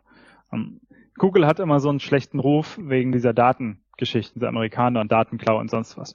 Man muss äh, Folgendes wissen. Also ich habe einen Konzern sicherheitstechnisch betreut, der auf Google umgestiegen ist, konzernweit. Und er hat ein Team, ich glaube, von zwölf spezialisierten Anwälten darauf angesetzt, die haben knapp einen Monat jedes Wort, jedes Komma jeder Google-Datenschutzerklärung durchgearbeitet und haben die anschließend für perfekt befunden. Ähm, ich muss ehrlich sagen, ich habe mir das nicht alles durchgelesen, aber ich vertraue diesem Team da einfach mal so weit. Man muss Folgendes wissen. Es gibt Google zum Beispiel for Business und privat. So, ja. Google for Business sind, glaube ich, vier Euro pro Mitarbeiter, die man im Monat zahlt und kann dafür diese Google Suite äh, nutzen, also mit äh, Mails und auch Google Meet, also man ja auch äh, Videokonferenzen abhalten kann, bis hin zu der Google-Version von Office, sagen wir es so. Für vier Euro im Monat wenn ich Google privat nutze, habe ich exakt, also stehen mir exakt die identischen Funktionen zur Verfügung. Das heißt, ich habe keinerlei funktionale Einbußung. Da zahle ich dann aber mit meinen Daten. So, und das ist so der Punkt. Das heißt, wenn ich sage, ich nehme Google for Business, es gibt wohl, wie gesagt, nicht meine eigene Erkenntnis, aber es gibt wohl weniges auf der Welt, was datenschutzrechtlich äh, besser aufgestellt ist da als Google. Und ich kann zumindest aus dem, was ich bisher gesehen und auch mal geprüft habe, sagen, dass IT-sicherheitstechnisch ist das auch die absolute Champions League. Aber wenn man das quasi einfach nur privat nutzt, also was ja auch viele kleine Unternehmen tun, die sich einfach Google Mail privat einrichten und für ihre Geschäftszwecke nutzen, das ist äh, datenschutzrechtlich auch einfach nicht legal. Also das, äh, da hatte ich mal einen Anwalt, der mir ein schönes Parkticket geschrieben hat und mir über so eine Mail geschrieben hat, dem habe ich nur gesagt, Kollege, du hast gerade deine Kundendaten äh, per Google Mail unverschlüsselt äh, auch noch äh, also mit einem Foto, wo noch äh, Metadaten drin standen und so, aber du hast generell äh, da per Google Mail mir gerade mit deinen Kundendaten und sowas geschäftlich geschrieben und wir legen das Ganze jetzt mal ad acta oder aber es gibt ein bisschen Ärger, weil das darf man nicht. Und da muss man sich drüber im Klaren sein. Das heißt, man sollte an seinen E-Mail-Anbieter, man sollte gucken, dass datenschutzrechtlich alles okay ist. Lieber mit, also im unternehmerischen Umfeld, lieber mit Geld zahlen als mit Daten. Im privaten Umfeld muss das jeder für sich selbst wissen. Und man sollte darauf achten, dass sowas wie ein zweiter Faktor ähm, nötig ist. Also dass man oder möglich ist, ähm, dass man seine E-Mail-Adresse zumindest noch mit einem zweiten Faktor schützen kann. Sei es per SMS-Benachrichtigung oder was es da noch alles gibt.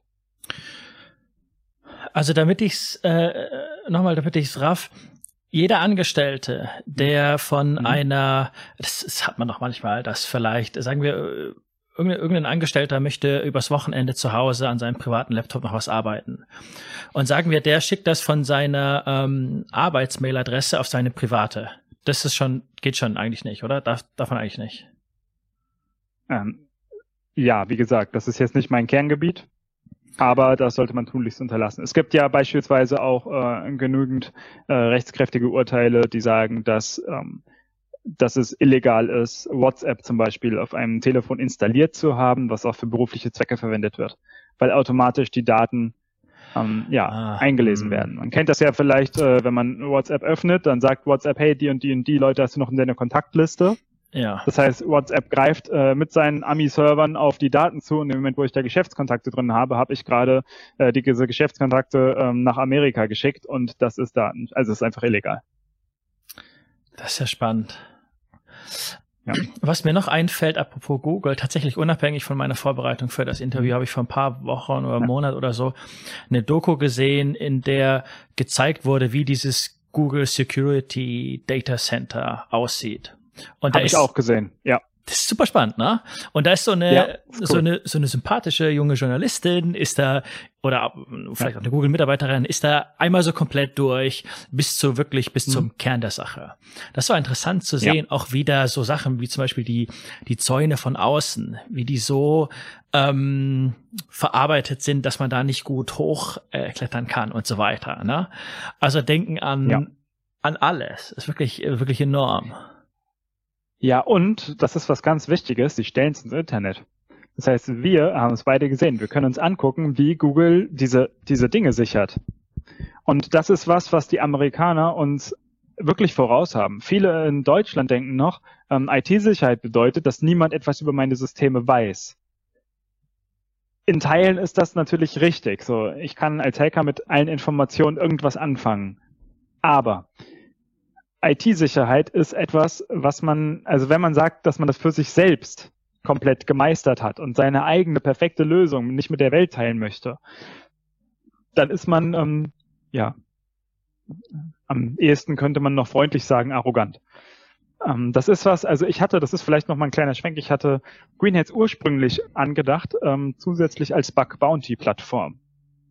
Die Funktionalität haben wir auch noch, aber wir haben uns halt jetzt auf die Prüfung völlig äh, eingeschossen, aus genau dem Grund. Bug Bounty heißt, dass äh, ja, wenn das quasi ein System, es wird ein Kopfgeld auf ein System vergeben. So beispielsweise, wenn ich an meinem Telefon, an meinem Android-Phone sozusagen eine Schwachstelle in diesem Android-Phone finde, dann zahlt mir Google dafür Geld bis hin zu sechsstelligen Summen.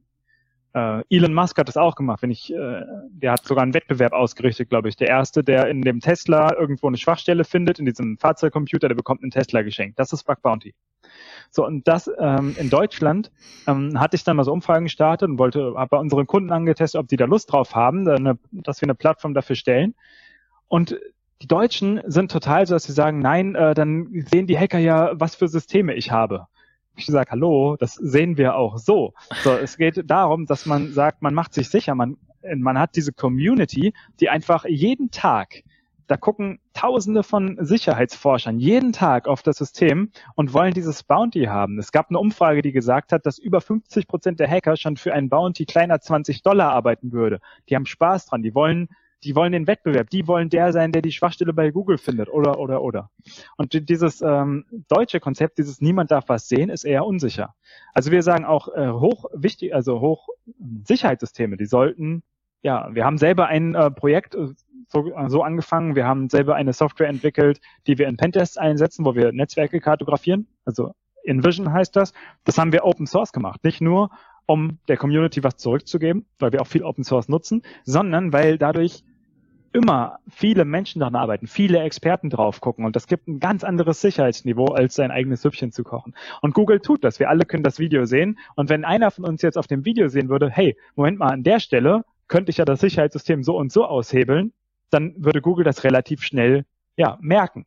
So, weil jemand würde es ihnen sagen, weil halt die Leute wissen, sie können damit zum Beispiel Geld verdienen oder zumindest Aufmerksamkeit generieren oder oder oder. Wenn die das einfach nicht tun würden, dann würde irgendwann einer der Mitarbeiter vielleicht, den besticht man, den drückt man 5000 Euro, drückt man der Putzkraft in die Hand und sagt, sag mir mal, was da drin los ist. Nimm mal, nimm mal ein Video auf oder sowas. Jetzt stark vereinfacht. Und dann komme ich an Informationen, ähm, wo aber der, äh, der zu schützen oder der Kunde in dem Fall nicht darauf eingestellt ist, dass der Angreifer die kriegt. Das heißt, diese, ähm, diese Philosophie zu sagen, Sicherheit ist geheim, ist, äh, ja, das ist was Deutsches, was äh, uns ziemlich im Weg steht. So ein Google stellen einfach ihre Sicherheitsstrukturen ins Internet und sie können's.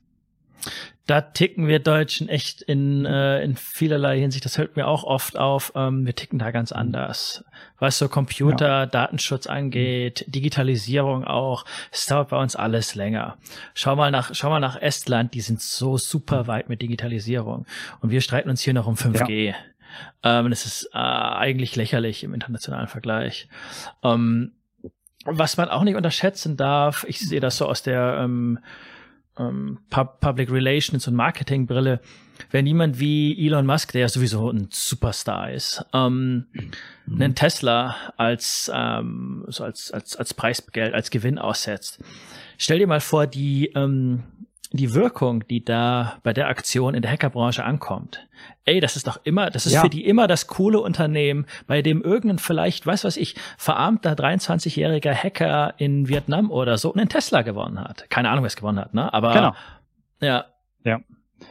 Aber genauso, genauso funktioniert das. Und das ist eigentlich was, äh, was sicherheitstechnisch bombastisch ist. Und hier in Deutschland wie gesagt, meine Plattform kann das. Wir haben ein ganzes, äh, wir haben das ursprünglich darauf entwickelt, dass wir das als Bounty-Plattform anbieten, weil es keine deutsche gibt. Und ja, wir können das, aber wir bewerben es gar nicht. Ich habe das Thema so zurückgestellt, weil ich, um da äh, im Unternehmen zu erklären, also ich habe am Anfang gemerkt, ich muss einem Geschäftsführer zwei Stunden an die Hand nehmen, die Hand tätscheln und sagen, nein, die bösen Hacker sehen jetzt nicht äh, wie ja. dein Server heißt oder wo dein Unternehmen ist und man sagt, das steht alles im Internet, also was wir für Möglichkeiten haben.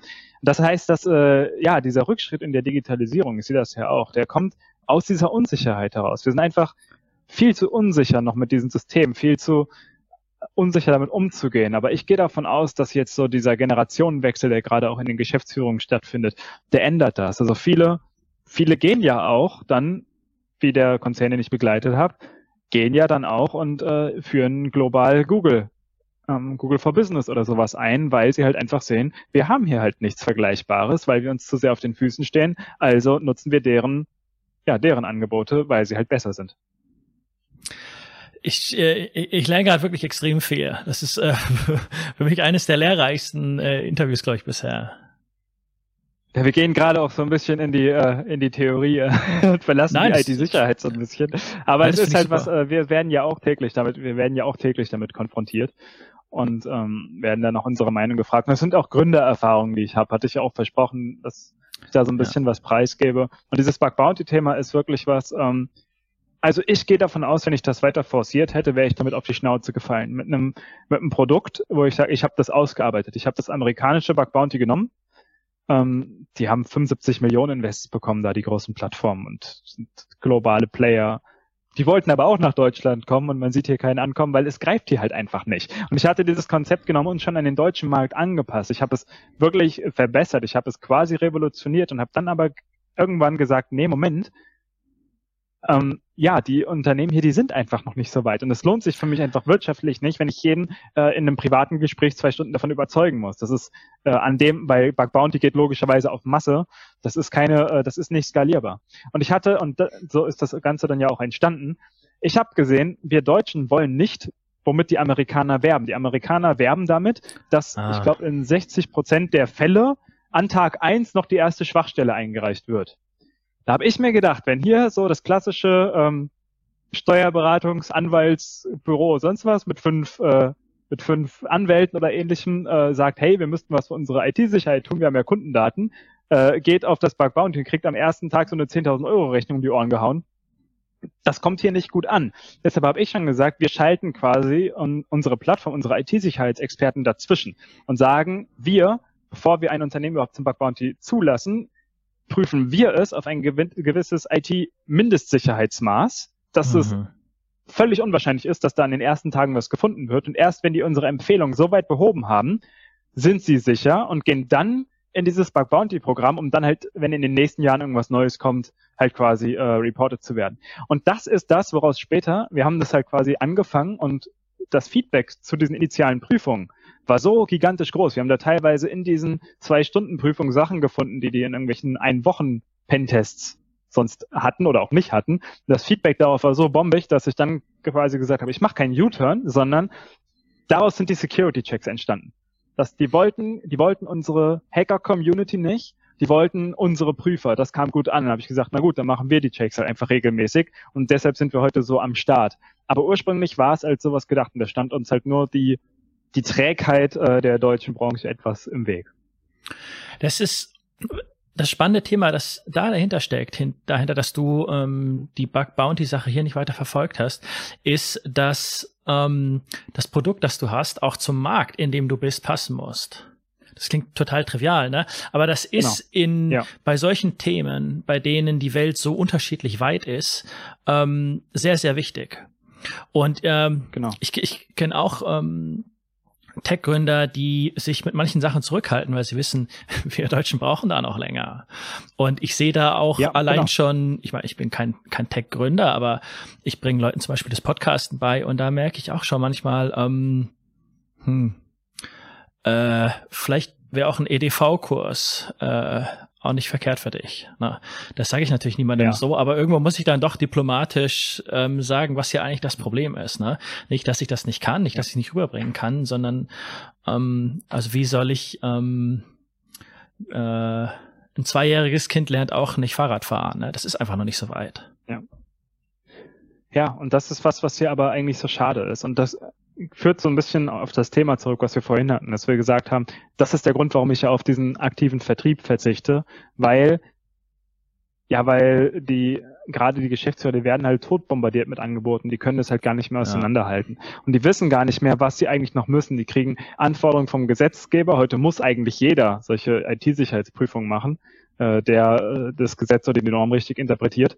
Ähm, und der weiß aber gar nicht, was ist denn, wir haben ja gerade in der, äh, im juristischen Bereich immer diese schönen Worte, man muss regelmäßig angemessene äh, ja, Sicherheitsmaßnahmen umsetzen. Und, und was sind denn halt an, was ist angemessen und was nicht? Und das ist nämlich genau der Punkt. Wenn man jetzt auf so äh, ein Thema kommt, was wir wahrscheinlich, ähm, weil es auch so ein bisschen politisch ist, nicht so weit ausrollen sollten, aber äh, was jetzt vor kurzem passiert ist mit dem Hackerangriff hier auf äh, Klinikum Düsseldorf, mit der Frau, die am Ende verstorben ist, ähm, warum auch immer, wie diese ganze Kette war, muss man jetzt gar nicht äh, drüber sprechen oder drüber urteilen. Aber wenn man überlegt, dass das halt eine Schwachstelle war, die von außen ersichtlich war und so ein Bug Bounty Programm, das ist jetzt das. Da kann man der, da kann man Düsseldorf keinen Vorwurf machen, was das angeht, weil wie gesagt, hier ist noch niemand so weit, dass er das erkennt. Aber wenn man einfach diese Systeme mit dem Bug Bounty Programm belegen würde und sagt, da geht es darum zu sagen, hey, wer hier eine Schwachstelle von außen findet, kriegt 1000 Euro oder so. Da reden wir von keinem Geld für Unternehmen es gibt eine gigantische Community, die das macht. Also wir haben so viele Leute auch gerade aus diesen jungen Bereichen, also ab 16, sage ich wirklich so, ab Schülerpraktikanten, die sich bei uns bewerben, die das als Hobby haben, die äh, im Internet schon hacken lernen und so weiter und so fort. Es gibt eine wahnsinnige Community, die und diese Community ist größtenteils sehr, sehr gutwillig. Da wird sich gegenseitig geholfen, sich unterstützt. Äh, es ist wirklich wie wie die Computerspieler. Also das ist, es ist eine Art Spiel für viele am Anfang. Und diese Community nicht einzusetzen, weil wir halt im Kopf noch nicht so weit sind, ist halt einfach eine wahnsinnige Verschwendung. Ich äh, habe auch gemerkt, äh, mir fallen jetzt zwei Beispiele aus meinem Leben ein das hat jetzt nichts mit Com Computern zu tun, aber in der, ähm, ich bin früher äh, extrem viel Skateboard gefahren und das war auch so eine Community, in der es so spielerisch war und in der, egal wo genau. du sonst auch skaten warst, du, du warst immer willkommen bei den anderen Leuten dort. Und ja. warum mir das gerade auch auffällt, und das ist was, was du sicher bestätigen kannst, in der ganzen ähm, Programmierer-Szene. Also egal, ob das bestimmte Frontend-Frameworks sind, wie JavaScript irgendwas oder so. Ich lerne gerade so ein bisschen äh, Frontend-Basics. Da gibt's so ja. viel Support, so viele Hilfestellungen, so viele Foren, wo du nachfragen kannst. Innerhalb von ein paar Stunden ist eine Antwort drin. Und ähm, davon ja. lebt diese, diese Open Source Community, diese Developer genau. Hilfs Community. Das finde ich echt richtig stark. Ja. Und das würde ich mir eigentlich in anderen Szenen auch so wünschen. Ja, also es ist bei uns auch so. Wir hatten irgendwann mal aus Spaß, also wir haben, wie gesagt, dieses eine Tool, äh, Envision heißt das, für, ähm, fürs Netzwerk kartografieren, was wir auch aus genau diesem Grund Open Source gestellt haben, weil dieser Austausch da ist und weil wir auch viele Open Source Tools nutzen und weil immer, ja, dieser Austausch ist echt klasse, muss man wirklich sagen. Und da bekommen wir auch das ein oder andere Mal äh, irgendwelche Geschenkkörbe zugeschickt und wir irgendwo einfach was sehen und sagen, hey, da ist eine Schwachstelle drin, mal so und so beheben ohne irgendwelche Rechnungen zu schreiben, weil das an der Stelle man man hilft sich gegenseitig weiter und das ist, äh, ich sage ja, das, das Potenzial, was da schlummert, ist eigentlich eigentlich gigantisch so und ähm, ja, wir gehen es halt, wir gehen es halt noch nicht so richtig an, wie man es angehen könnte, weil wir sagen, wir sucht die Regierung sucht händeringend nach Hackern, die da irgendwo da mitarbeiten. Das wollen die aber gar nicht so, sondern man möchte in dieses Spielerische reingehen und zu sagen, man lässt diesen Hackern, das sind äh, wie wildlebende Tiere. So, man lässt ihnen ihre Freiheit. So, das sind alles äh, eigene Individuen. Jeder darf sein Ding machen, aber man schließt sich halt einfach im Know-how zusammen. Das war damals eine der Grundideen, die halt, wie gesagt, auch immer noch äh, in irgendeiner Form existiert. Wir haben alles dafür eingerichtet. Ich gehe davon aus, dass wir, ist jetzt äh, keine geheime Unternehmensstrategie oder so. Ich gehe davon aus, dass es irgendwann in den nächsten fünf bis zehn Jahren zum Thema wird. Und ähm, ja, vielleicht rollen wir das Geschäftsfeld dann nochmal aus. Ähm, vielleicht auch nicht. Muss man flexibel, flexibel sein. Aber ihr werdet schon mal in den Startlöchern, ne? Ja. Wir haben alles dafür. Wir haben sogar Belohnungsprogramme wie in Computerspielen. Also die äh, Hacker, die äh, die Schwachstellen finden, die können sich Avatare verdienen und alles. Also das ganze spielerische Paket dahinter. Richtig gamifiziert, spannend. Ja, logisch, weil es muss ja auch, äh, es muss in irgendeiner Form Spaß machen. Und diese Community, das ist ja, ich wurde am Anfang gefragt von meinem äh, von meinem Business Angel so, ja, und wie willst du denn die Hacker finden? Und das ist genau das, äh, was du auch gerade gesagt hast mit diesem Tesla-Beispiel. Wie gesagt, die Hacker sind das, sind das Einfachste. Ich gehe irgendwo auf die ähm, auf die amerikanischen Seiten und sonst was und melde mein eigenes System einfach zum Bug Bounty an mit einem recht hohen Kopfgeld und dann gucken sich einfach Tausende von Hackern äh, direkt meine Seite an und sehen, hey, das da kann ich mich auch anmelden. Unsere Jungs sind ja auch überall angemeldet. Da, es ist nicht so, dass die nur bei einem sitzen und nur das machen, sondern gerade in der IT-Branche, die melden sich überall an und äh, nehmen alles mit, was ihnen cool und am Zahn der Zeit erscheint und was halt irgendwann nichts Neues mehr bringt oder ja, kein Kick mehr oder wie auch immer, das wird dann halt irgendwann wieder weggeworfen. Aber die Community anzusprechen ist denkbar einfach. Also wirklich denkbar einfach. Wir haben irgendwann eine App entwickelt, die ähm, einem einfach nur sagt, äh, wie die WLAN-Passwörter heißen, die man in seinem eigenen Handy schon gespeichert hat also kein WLAN hacken oder sowas, sondern mittlerweile äh, kann Android zum Beispiel das auch selbst. Das heißt, die App ist quasi mittlerweile überflüssig, konnte es aber damals noch nicht. Und äh, es war irgendwie für uns anstrengend. Wir waren öfter bei Kunden, wo wir in irgendwelchen WLAN-Geschichten waren, um dann zu sehen, ja, man kommt dann irgendwann ein halbes Jahr später wieder hin, hat diesen Schlüssel nicht mehr und das Handy weiß ihn zwar, aber möchte sich auch mit einem anderen Gerät anmelden und überlegt sich, wie komme ich an den Schlüssel? Sondern haben wir einfach eine App äh, geschrieben, die einem quasi diesen Schlüssel aus dem eigenen Handy auslöst. Und die hat deutlich über eine Million Downloads bekommen. Ähm, ich glaube sogar über zwei oder drei Millionen. Wir haben die auch umsonst hochgeladen. Und dieses Feedback, also hätte ich gar nicht gedacht, dass so viele Menschen, da musste man sein äh, iPhone für routen oder das System äh, oder das System routen oder jailbreaken, also wirklich ins System eingreifen für eine Funktion, die eigentlich kaum einer braucht. Aber es haben sich so viele Leute runtergeladen und ähm, Empfehlungen gegeben und quasi an diesem simplen Tool noch irgendwie mitentwickelt. Ähm, das ist wirklich gigantisch, was da geht. Das ist richtig stark, ja. Und ich weiß auch, dass es hm. zumindest bei den ähm, paar Programmiersprachen, über die ich mich mal informiert habe, es gibt da richtige, das sind fast schon, man kann da wirklich Glaubensgemeinschaften sagen. So wie die zu ähm, ja. den Events pilgern in, äh, in London, in Paris, treffen sich dort. Und wenn die interviewt mhm. werden, meinen sie, I think it's the future of bla bla bla und so weiter. Also hängen so richtig dran und stecken da Herzblut rein, um dran mitzuwirken, so einen kleinen Teil dazu beizutragen. Das finde ich echt so stark.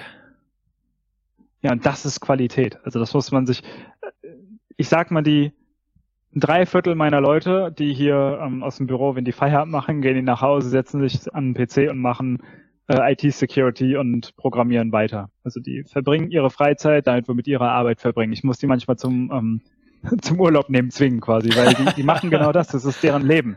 Das ja. ist deren Leben und das ist, äh, das ist mir auch ganz, ganz wichtig. Also die Anforderungen habe ich auch an meine Mitarbeiter, dass sie so ticken, weil dann kommt halt die Qualität bei rum. Weil wenn man, wenn man äh, gerade in der IT-Sicherheit so auf einem Stand stehen bleibt, da ist man morgen schon veraltet.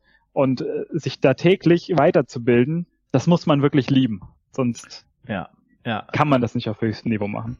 Und was ich ähm, noch ein letzter Punkt zu dieser ganzen ähm, IT-Community und Programmier-Community-Sache. Mhm. Man kann sich das alles selbst für lau online beibringen. Also klar gibt's ja. auch Kurse und so weiter und die können auch helfen, ähm, aber das ist kein teurer Golfkurs, das ist kein teurer Tenniskurs, sondern du brauchst die Sachen, die du sowieso schon hast, Computer, Laptop, dann gehst du ins Internet, du kannst easy finden, wie du die Sachen lernst. Ähm, Google hat da auch viel zur Verfügung gestellt. Ähm, auf YouTube findest du eigentlich alles. Ähm, ja. Ob es immer die beste Ressource ist, ist eine andere Frage, aber erstmal findest du, auch als ich mir das, ähm, die, die Audiobearbeitung für meinen Podcast selbst beigebracht habe, ähm, ich habe das alles über Tutorials und Blogbeiträge gelernt. Und dann habe ich selbst immer und immer wieder gemacht über Jahre. Und jetzt passt's. Ja, das geht halt heute so. Also als wir in der Mittelstufe waren, mein, mein Freund und ich, äh, da haben wir, wir wollten uns das beibringen und da gab es diese Quellen so noch nicht. Also da mussten wir, wir haben beispielsweise wirklich äh, ein Buch äh, noch wirklich in geschriebener Form bestellt, was Hacken beibringen soll und sowas. Also wir haben wirklich, wir haben versucht, an dieses Wissen zu kommen und es war gar nicht so einfach. Also viel war wirklich Learning by Doing. Deshalb habe ich am Anfang geschmunzelt bei der Frage, ob wir auch schon mal ah, auf der ja, anderen ja. Seite gestanden haben, weil man muss das eine oder andere irgendwie mal gemacht und versucht haben, um das überhaupt zu lernen. Das war damals so.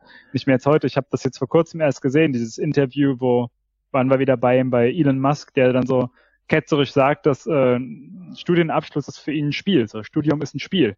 Das macht man, weil es Spaß macht, weil man da eine schöne Zeit mit Freunden hat, zwischendurch was trinken gehen kann. Aber um in der, in unserer Welt, in unserer digitalen Welt erfolgreich zu sein, das Wissen ist frei verfügbar im Internet. Das kann sich jeder aneignen, egal wo der hingeht und welche Abschlüsse der sich holt. Und ähm, das kann ich nur unterschreiben. Das ist so. Der gute Elon hat so einen coolen Spruch, das, äh, zu, zu, einem coolen Spruch, aber ein äh, cooler Spruch von ihm ist, ja. ähm, ich habe selbst keinen Abschluss aus Harvard oder Yale, aber die Leute, die für mich arbeiten. Das fand ich ein cooles ja. Statement. ja, genau. Ähm, aber nochmal, also dieses, wie man Passwort sicher macht, ähm, solche simplen Sachen übergeben wir mal. Aber gibt es noch irgendwie speziellere Tipps, wie ähm, so ich als Laie, Freunde, Bekannte, wer auch immer, äh, zum Beispiel ein Handy oder ein Computer sicher machen kann? Und was auch schon helfen würde, wäre Sachen, die man vermeiden sollte. Also es gibt, es gibt ja viele Antivirenprogramme und so. Ist sowas zum Beispiel empfehlenswert oder nicht? Also, das Wichtigste ist eigentlich, ähm, wenn man IT-Sicherheit so für den Menschen betrachtet, sowohl als Arbeitnehmer, also im beruflichen Umfeld als auch privat, ist das Wichtigste diese Awareness, dass man sich mit dem Thema mal auseinandersetzt. Hm. Das heißt nicht, dass man sich da online tausend Sachen zu durchlesen muss und da der totale Crack drin werden muss, aber man sollte halt grob wissen, wie wie solche Angriffe, die einen treffen könnten, funktionieren. Nicht auf technischer Ebene, sondern was da einfach auf einen zukommt. Das ist eigentlich in allen Dingen, die man sonst so tut. Wenn zu Hause meine Spülmaschine nicht mehr angeht und irgendwie rot leuchtet, weiß ich auch, wo ich was reinkippen muss. Wenn mein Auto mir äh, eine Warnblinkleuchte zeigt, dann weiß ich auch grob, worum es geht. Ich kann es vielleicht nicht selber reparieren, ich bringe es in die Werkstatt, aber ich weiß, was das Problem ist. Ich mhm. weiß, was ich tun muss, wenn Lampe A leuchtet. Und äh, da sind wir, weil gerade ich sag mal, nicht so IT-affine Menschen noch so eine IT-Phobie haben, da sind mhm. wir noch nicht ganz äh, oft. Und diese Awareness ist das wichtigste Thema. Beispiel Antivirenprogramm. So oft ist es der logische Menschenverstand. Überlegen wir mal gemeinsam, welches Antivirenprogramm ist das Beste? So, da muss man sich fragen, ja, das Beste für was denn? Dieser Volksglauben, dass äh, ein Antivirenprogramm einen Hacker daran hindern soll, auf den Computer zuzugreifen, ist vollkommener Unsinn, logischerweise. Wenn man seinen Kopf anstrengt, dann kommt man vielleicht auf die Idee, dass äh, wir als Hacker wir haben so ziemlich jedes Antivirenprogramm hier irgendwo installiert. Und wir entwickeln ja auch äh, Trojaner und sowas für unsere Prüfungen, äh, die wir natürlich in unserem Umfeld dann nur nutzen oder in dem Kundenumfeld. Aber diese Trojaner benutzen wir natürlich erst dann, wenn kein Antivirenprogramm mehr anspringt. Wir, wir haben die ja auch. Wir können ja so lange rumprobieren, bis kein Antivirenprogramm mehr meckert. Das heißt, Antivirenprogramme sind nichts Schlechtes, ganz im Gegenteil, die sind wichtig. Aber die sind wichtig, um halt diese ganzen ähm, Viren, Trojaner, die so durchs Internet seit einem halben Jahr oder seit zehn Jahren rumfliegen, um die abzufangen, die altbekannten sozusagen. Aber gegen einen Hackerangriff bringt ein Antivirenprogramm absolut nichts. So, und das muss man sich klar machen. Aber, und jetzt ist wieder Awareness, ich im privaten Umfeld, wer hackt mich denn? Da habe ich vielleicht andere Sicherheitsanforderungen als ich im Unternehmen. Ich jetzt nicht in meiner Person, weil ich ja nun mal äh, da fast eine öffentliche Person sozusagen in der IT-Sicherheit bin, aber äh, sonst, wenn ich das jetzt nicht wäre, dann ist für mich ja privat, äh, stehe ich ja nicht so im Fokus. Da sind diese regelmäßigen Angriffe, diese vielleicht schon veralteten Angriffe sind für mich relevanter. Ähm, für Windows-User kann man sagen, dass äh, der normale ähm, Windows Defender ist mehr als ausreichend. Man muss sich kein weiteres Antivirenprogramm dazu installieren. Ach, ja. Und vor allem bitte nicht mehrere Antivirenprogramme gleichzeitig installieren. Das machen auch viele. Die kommen dann gerade aus dem Bekanntenkreis, da ist man ja irgendwie, wenn man irgendwo IT in der Berufsbezeichnung stehen hat, ist man ja ähm, IT First Level Support für alles. Äh, da kommen dann Laptops ja, der geht nicht mehr so schnell wie damals. Und dann gucke ich, da sind vier Antivirenprogramme drauf installiert und jedes erkennt den anderen als Trojaner, weil die führen ja nun mal Systemfunktionen aus. Jedes erkennt den anderen als Trojaner und bekriegen sich damit härtesten Mitteln gegenseitig und der wundert sich, dass keine Seite mehr aufgeht. Ja, also bitte äh, nicht mehrere nutzen. Was viel sinnvoller ist, ist ein einziges zu haben, welches auch immer. Die nehmen sich eigentlich alle nicht so viele. Wie gesagt, ähm, Windows, äh, der Defender äh, reicht vollkommen zum Beispiel, der hauseigene.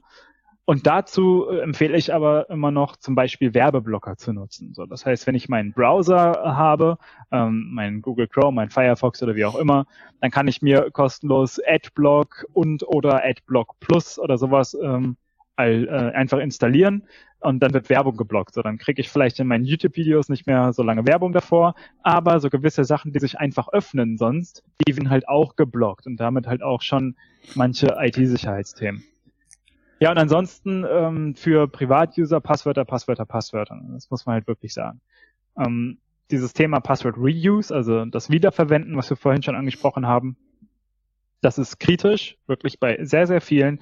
Ähm, wir hatten eine, eine Bank oder wir haben eine Bank, eine Bank auch als Kunden, die einen relativ großen Schaden vor kurzem hatte, weil es einen Angriff gab, wo ja ein User im privaten Umfeld übernommen wurde und das Passwort im internen ähm, Unternehmen halt auch verwendet hat und die Angreifer darüber kommen können. Und da hat das Unternehmen ja relativ wenig Macht drüber. So, ähm, gibt natürlich Möglichkeiten, das zu verhindern. Und eine kann man dafür sich privat auch schon nutzen. Und das ähm, ist das Thema Passwortspeicher. Ähm, Passwortspeicher empfehle ich auch. Ich mag die sehr, sehr gerne, zumindest gute. Da ist es wie bei der E-Mail-Adresse auch. Man, es ist nicht immer Passwortspeicher gleich Passwortspeicher und man kann an der einen oder anderen Stelle auch mit Geld oder wieder mit Daten oder halt mit Aufwand zahlen. Aber mal von dem Thema weg, wenn man sich damit beschäftigen möchte, es gibt pa verschiedene Passwortspeicher, ähm, die es gar nicht mehr erfordern, dass man sich mehrere Passwörter merkt. Man hat nur noch ein Master, äh, ein Masterpasswort und halt dann einen zweiten Faktor bestenfalls.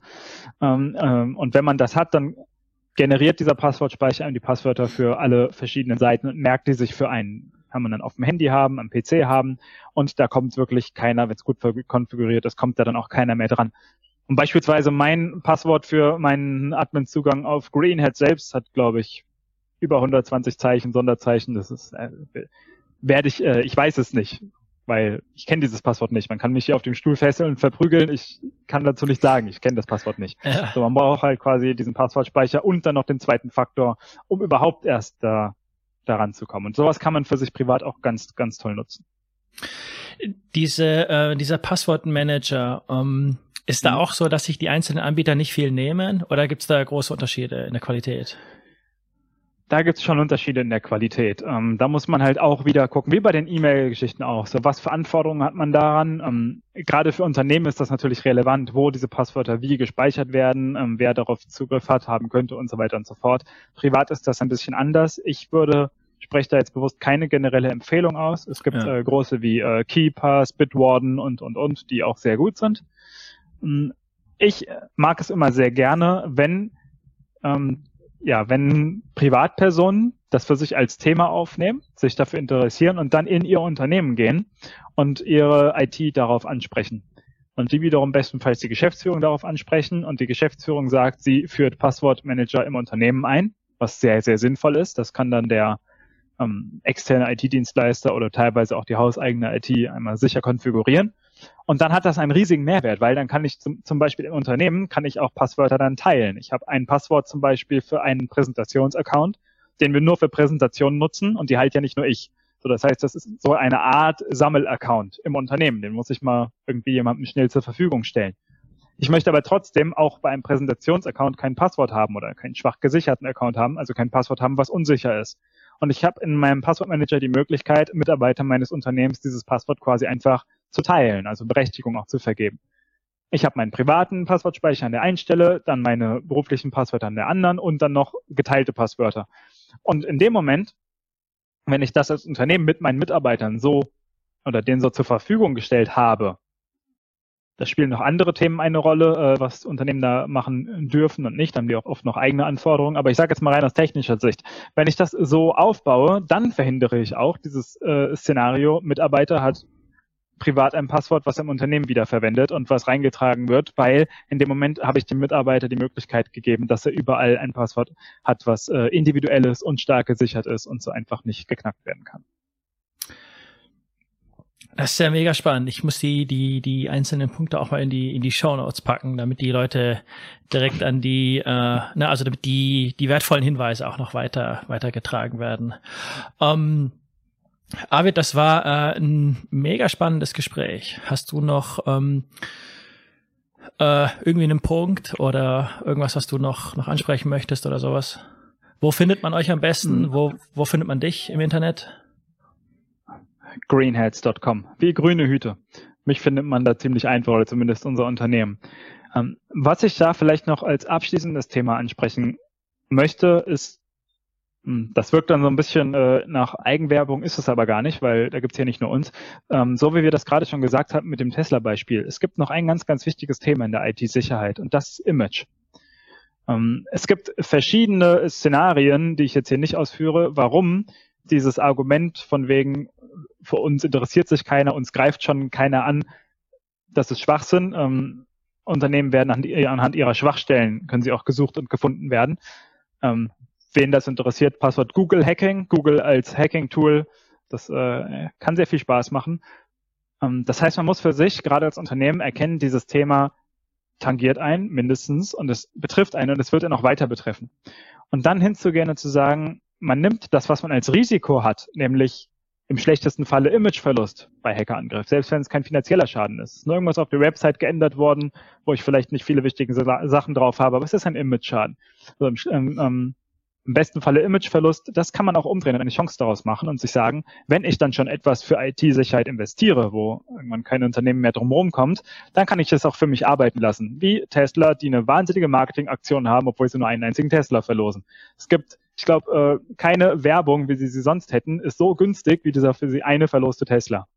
Und das zählt auch für so Produkte, wie wir sie beispielsweise haben. Also bei Security Checks ähm, arbeiten wir in Reifegraden. Und wenn ein Unternehmen äh, Reifegrad 4 von 5 erreicht, was nicht so wirklich einfach ist, also ein sehr gutes Sicherheitsniveau, dann vergeben wir auch äh, unser Greenhead-Siegel, was man dann ähnlich wie so ein Trusted Shop-Siegel oder sowas mhm. zum Beispiel auf seine Seite oder stellen kann. Es gibt äh, einige ähm, Heizungssysteme, die sich das schon in fester Form draufgeklebt haben, vielleicht meinen eigenen Keller gucken. Aber an der Stelle, wir haben tatsächlich schon einen Kunden gehabt, der sich gar nicht für IT-Sicherheit interessiert hat. Das war ein relativ alter Geschäftsführer. Der hat aber von seinem ISO-Auditor gesagt bekommen, hier mach mal.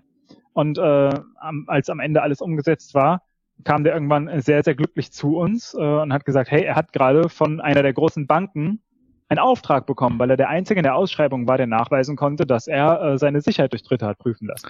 Das heißt, ah. der Tipp, den ich mitgeben möchte, ist, ähm, wir sind, wir hatten am Anfang, und damit schließe ich das ab, dieses Beispiel Arztbesuch. Ja, ein simulierter Hackerangriff ist so ein bisschen wie ein Arztbesuch. Man lässt sich mal irgendwie durchchecken und es ist vielleicht doch mal nicht so angenehm, wie man es gerne hätte, aber man muss es irgendwann mal machen. Es hat nur den großen Vorteil, wenn man es dann macht, dann sollte man nicht einfach sagen, gut, jetzt habe ich es gemacht und äh, der Arzt sieht mich in zwei Jahren wieder, sondern man sollte dann hingehen und sagen, das, was man gemacht hat, das kann man auch in irgendeiner Form für sich nutzen, für sich arbeiten lassen, zumindest für das Image, weil wenn man ein bestandenes Sicherheitszertifikat zum Beispiel hat und das vielleicht auch der lokalen Presse teilt und dafür nur kleines Geld ausgegeben hat, das ist die günstigste Werbung, die auch wirklich bei Kunden ankommt, die man machen kann. Das heißt, auch diejenigen, die so keine Lust auf IT-Sicherheit haben, mal vielleicht das Ganze aus einem anderen Blickwinkel betrachten. Funktioniert meistens ganz gut. Das ist, das ist ein tolles Schlusswort. Äh, Arvid, wirklich vielen Dank. Das war echt ein äh, klasse Gespräch. Ich habe viel gelernt und äh, ich bin ja. ohne Scheiß froh, dass wir das alles auch weitergeben an Leute und dass das möglichst viele Leute hören, weil das ist super wichtig. Ne? Ja, also ich finde das auch. Ich werde jetzt auch äh, bald anfangen, ein paar Videos und sowas zu machen, wo man mal so das eine oder andere zeigt, weil ich sehe das als großes Problem, dass viele einfach äh, keine Lust haben, das Thema anzugehen für sich selbst und diese Einstiegsschwelle ist ja vielleicht doch nicht so leicht. Wann setzt man sich abends in seinen PC und googelt IT-Sicherheit? Ne? äh, und das mal ein bisschen, so wie wir es jetzt gemacht haben, mal ein bisschen lockerer zu machen, das äh, finde ich auch sehr, sehr wichtig. Und ähm, das ist eine Sache, ähm, ja, dafür bin ich auch immer zu haben, weil damit kann man wirklich, äh, ja, Unternehmen und Privatpersonen sicherer machen, dadurch, dass man einfach mal drüber redet. Klasse, okay. Dann wünsche ich dir und euch alles Gute und ähm, bis bald wieder, ja? Ja, wünsche ich dir auch. Genau, wenn was ist, ich bin erreichbar, greenheads.com. Okay, alles klar, ja. Bis dann, ciao. Herzlichen Dank fürs Einschalten. Wenn euch der Connecting Dots Podcast gefällt, dann abonniert ihn auf dem Podcast Player eurer Wahl und gebt dem Podcast eine 5-Sterne-Bewertung auf Apple Podcasts. Vielen Dank und bis zum nächsten Mal.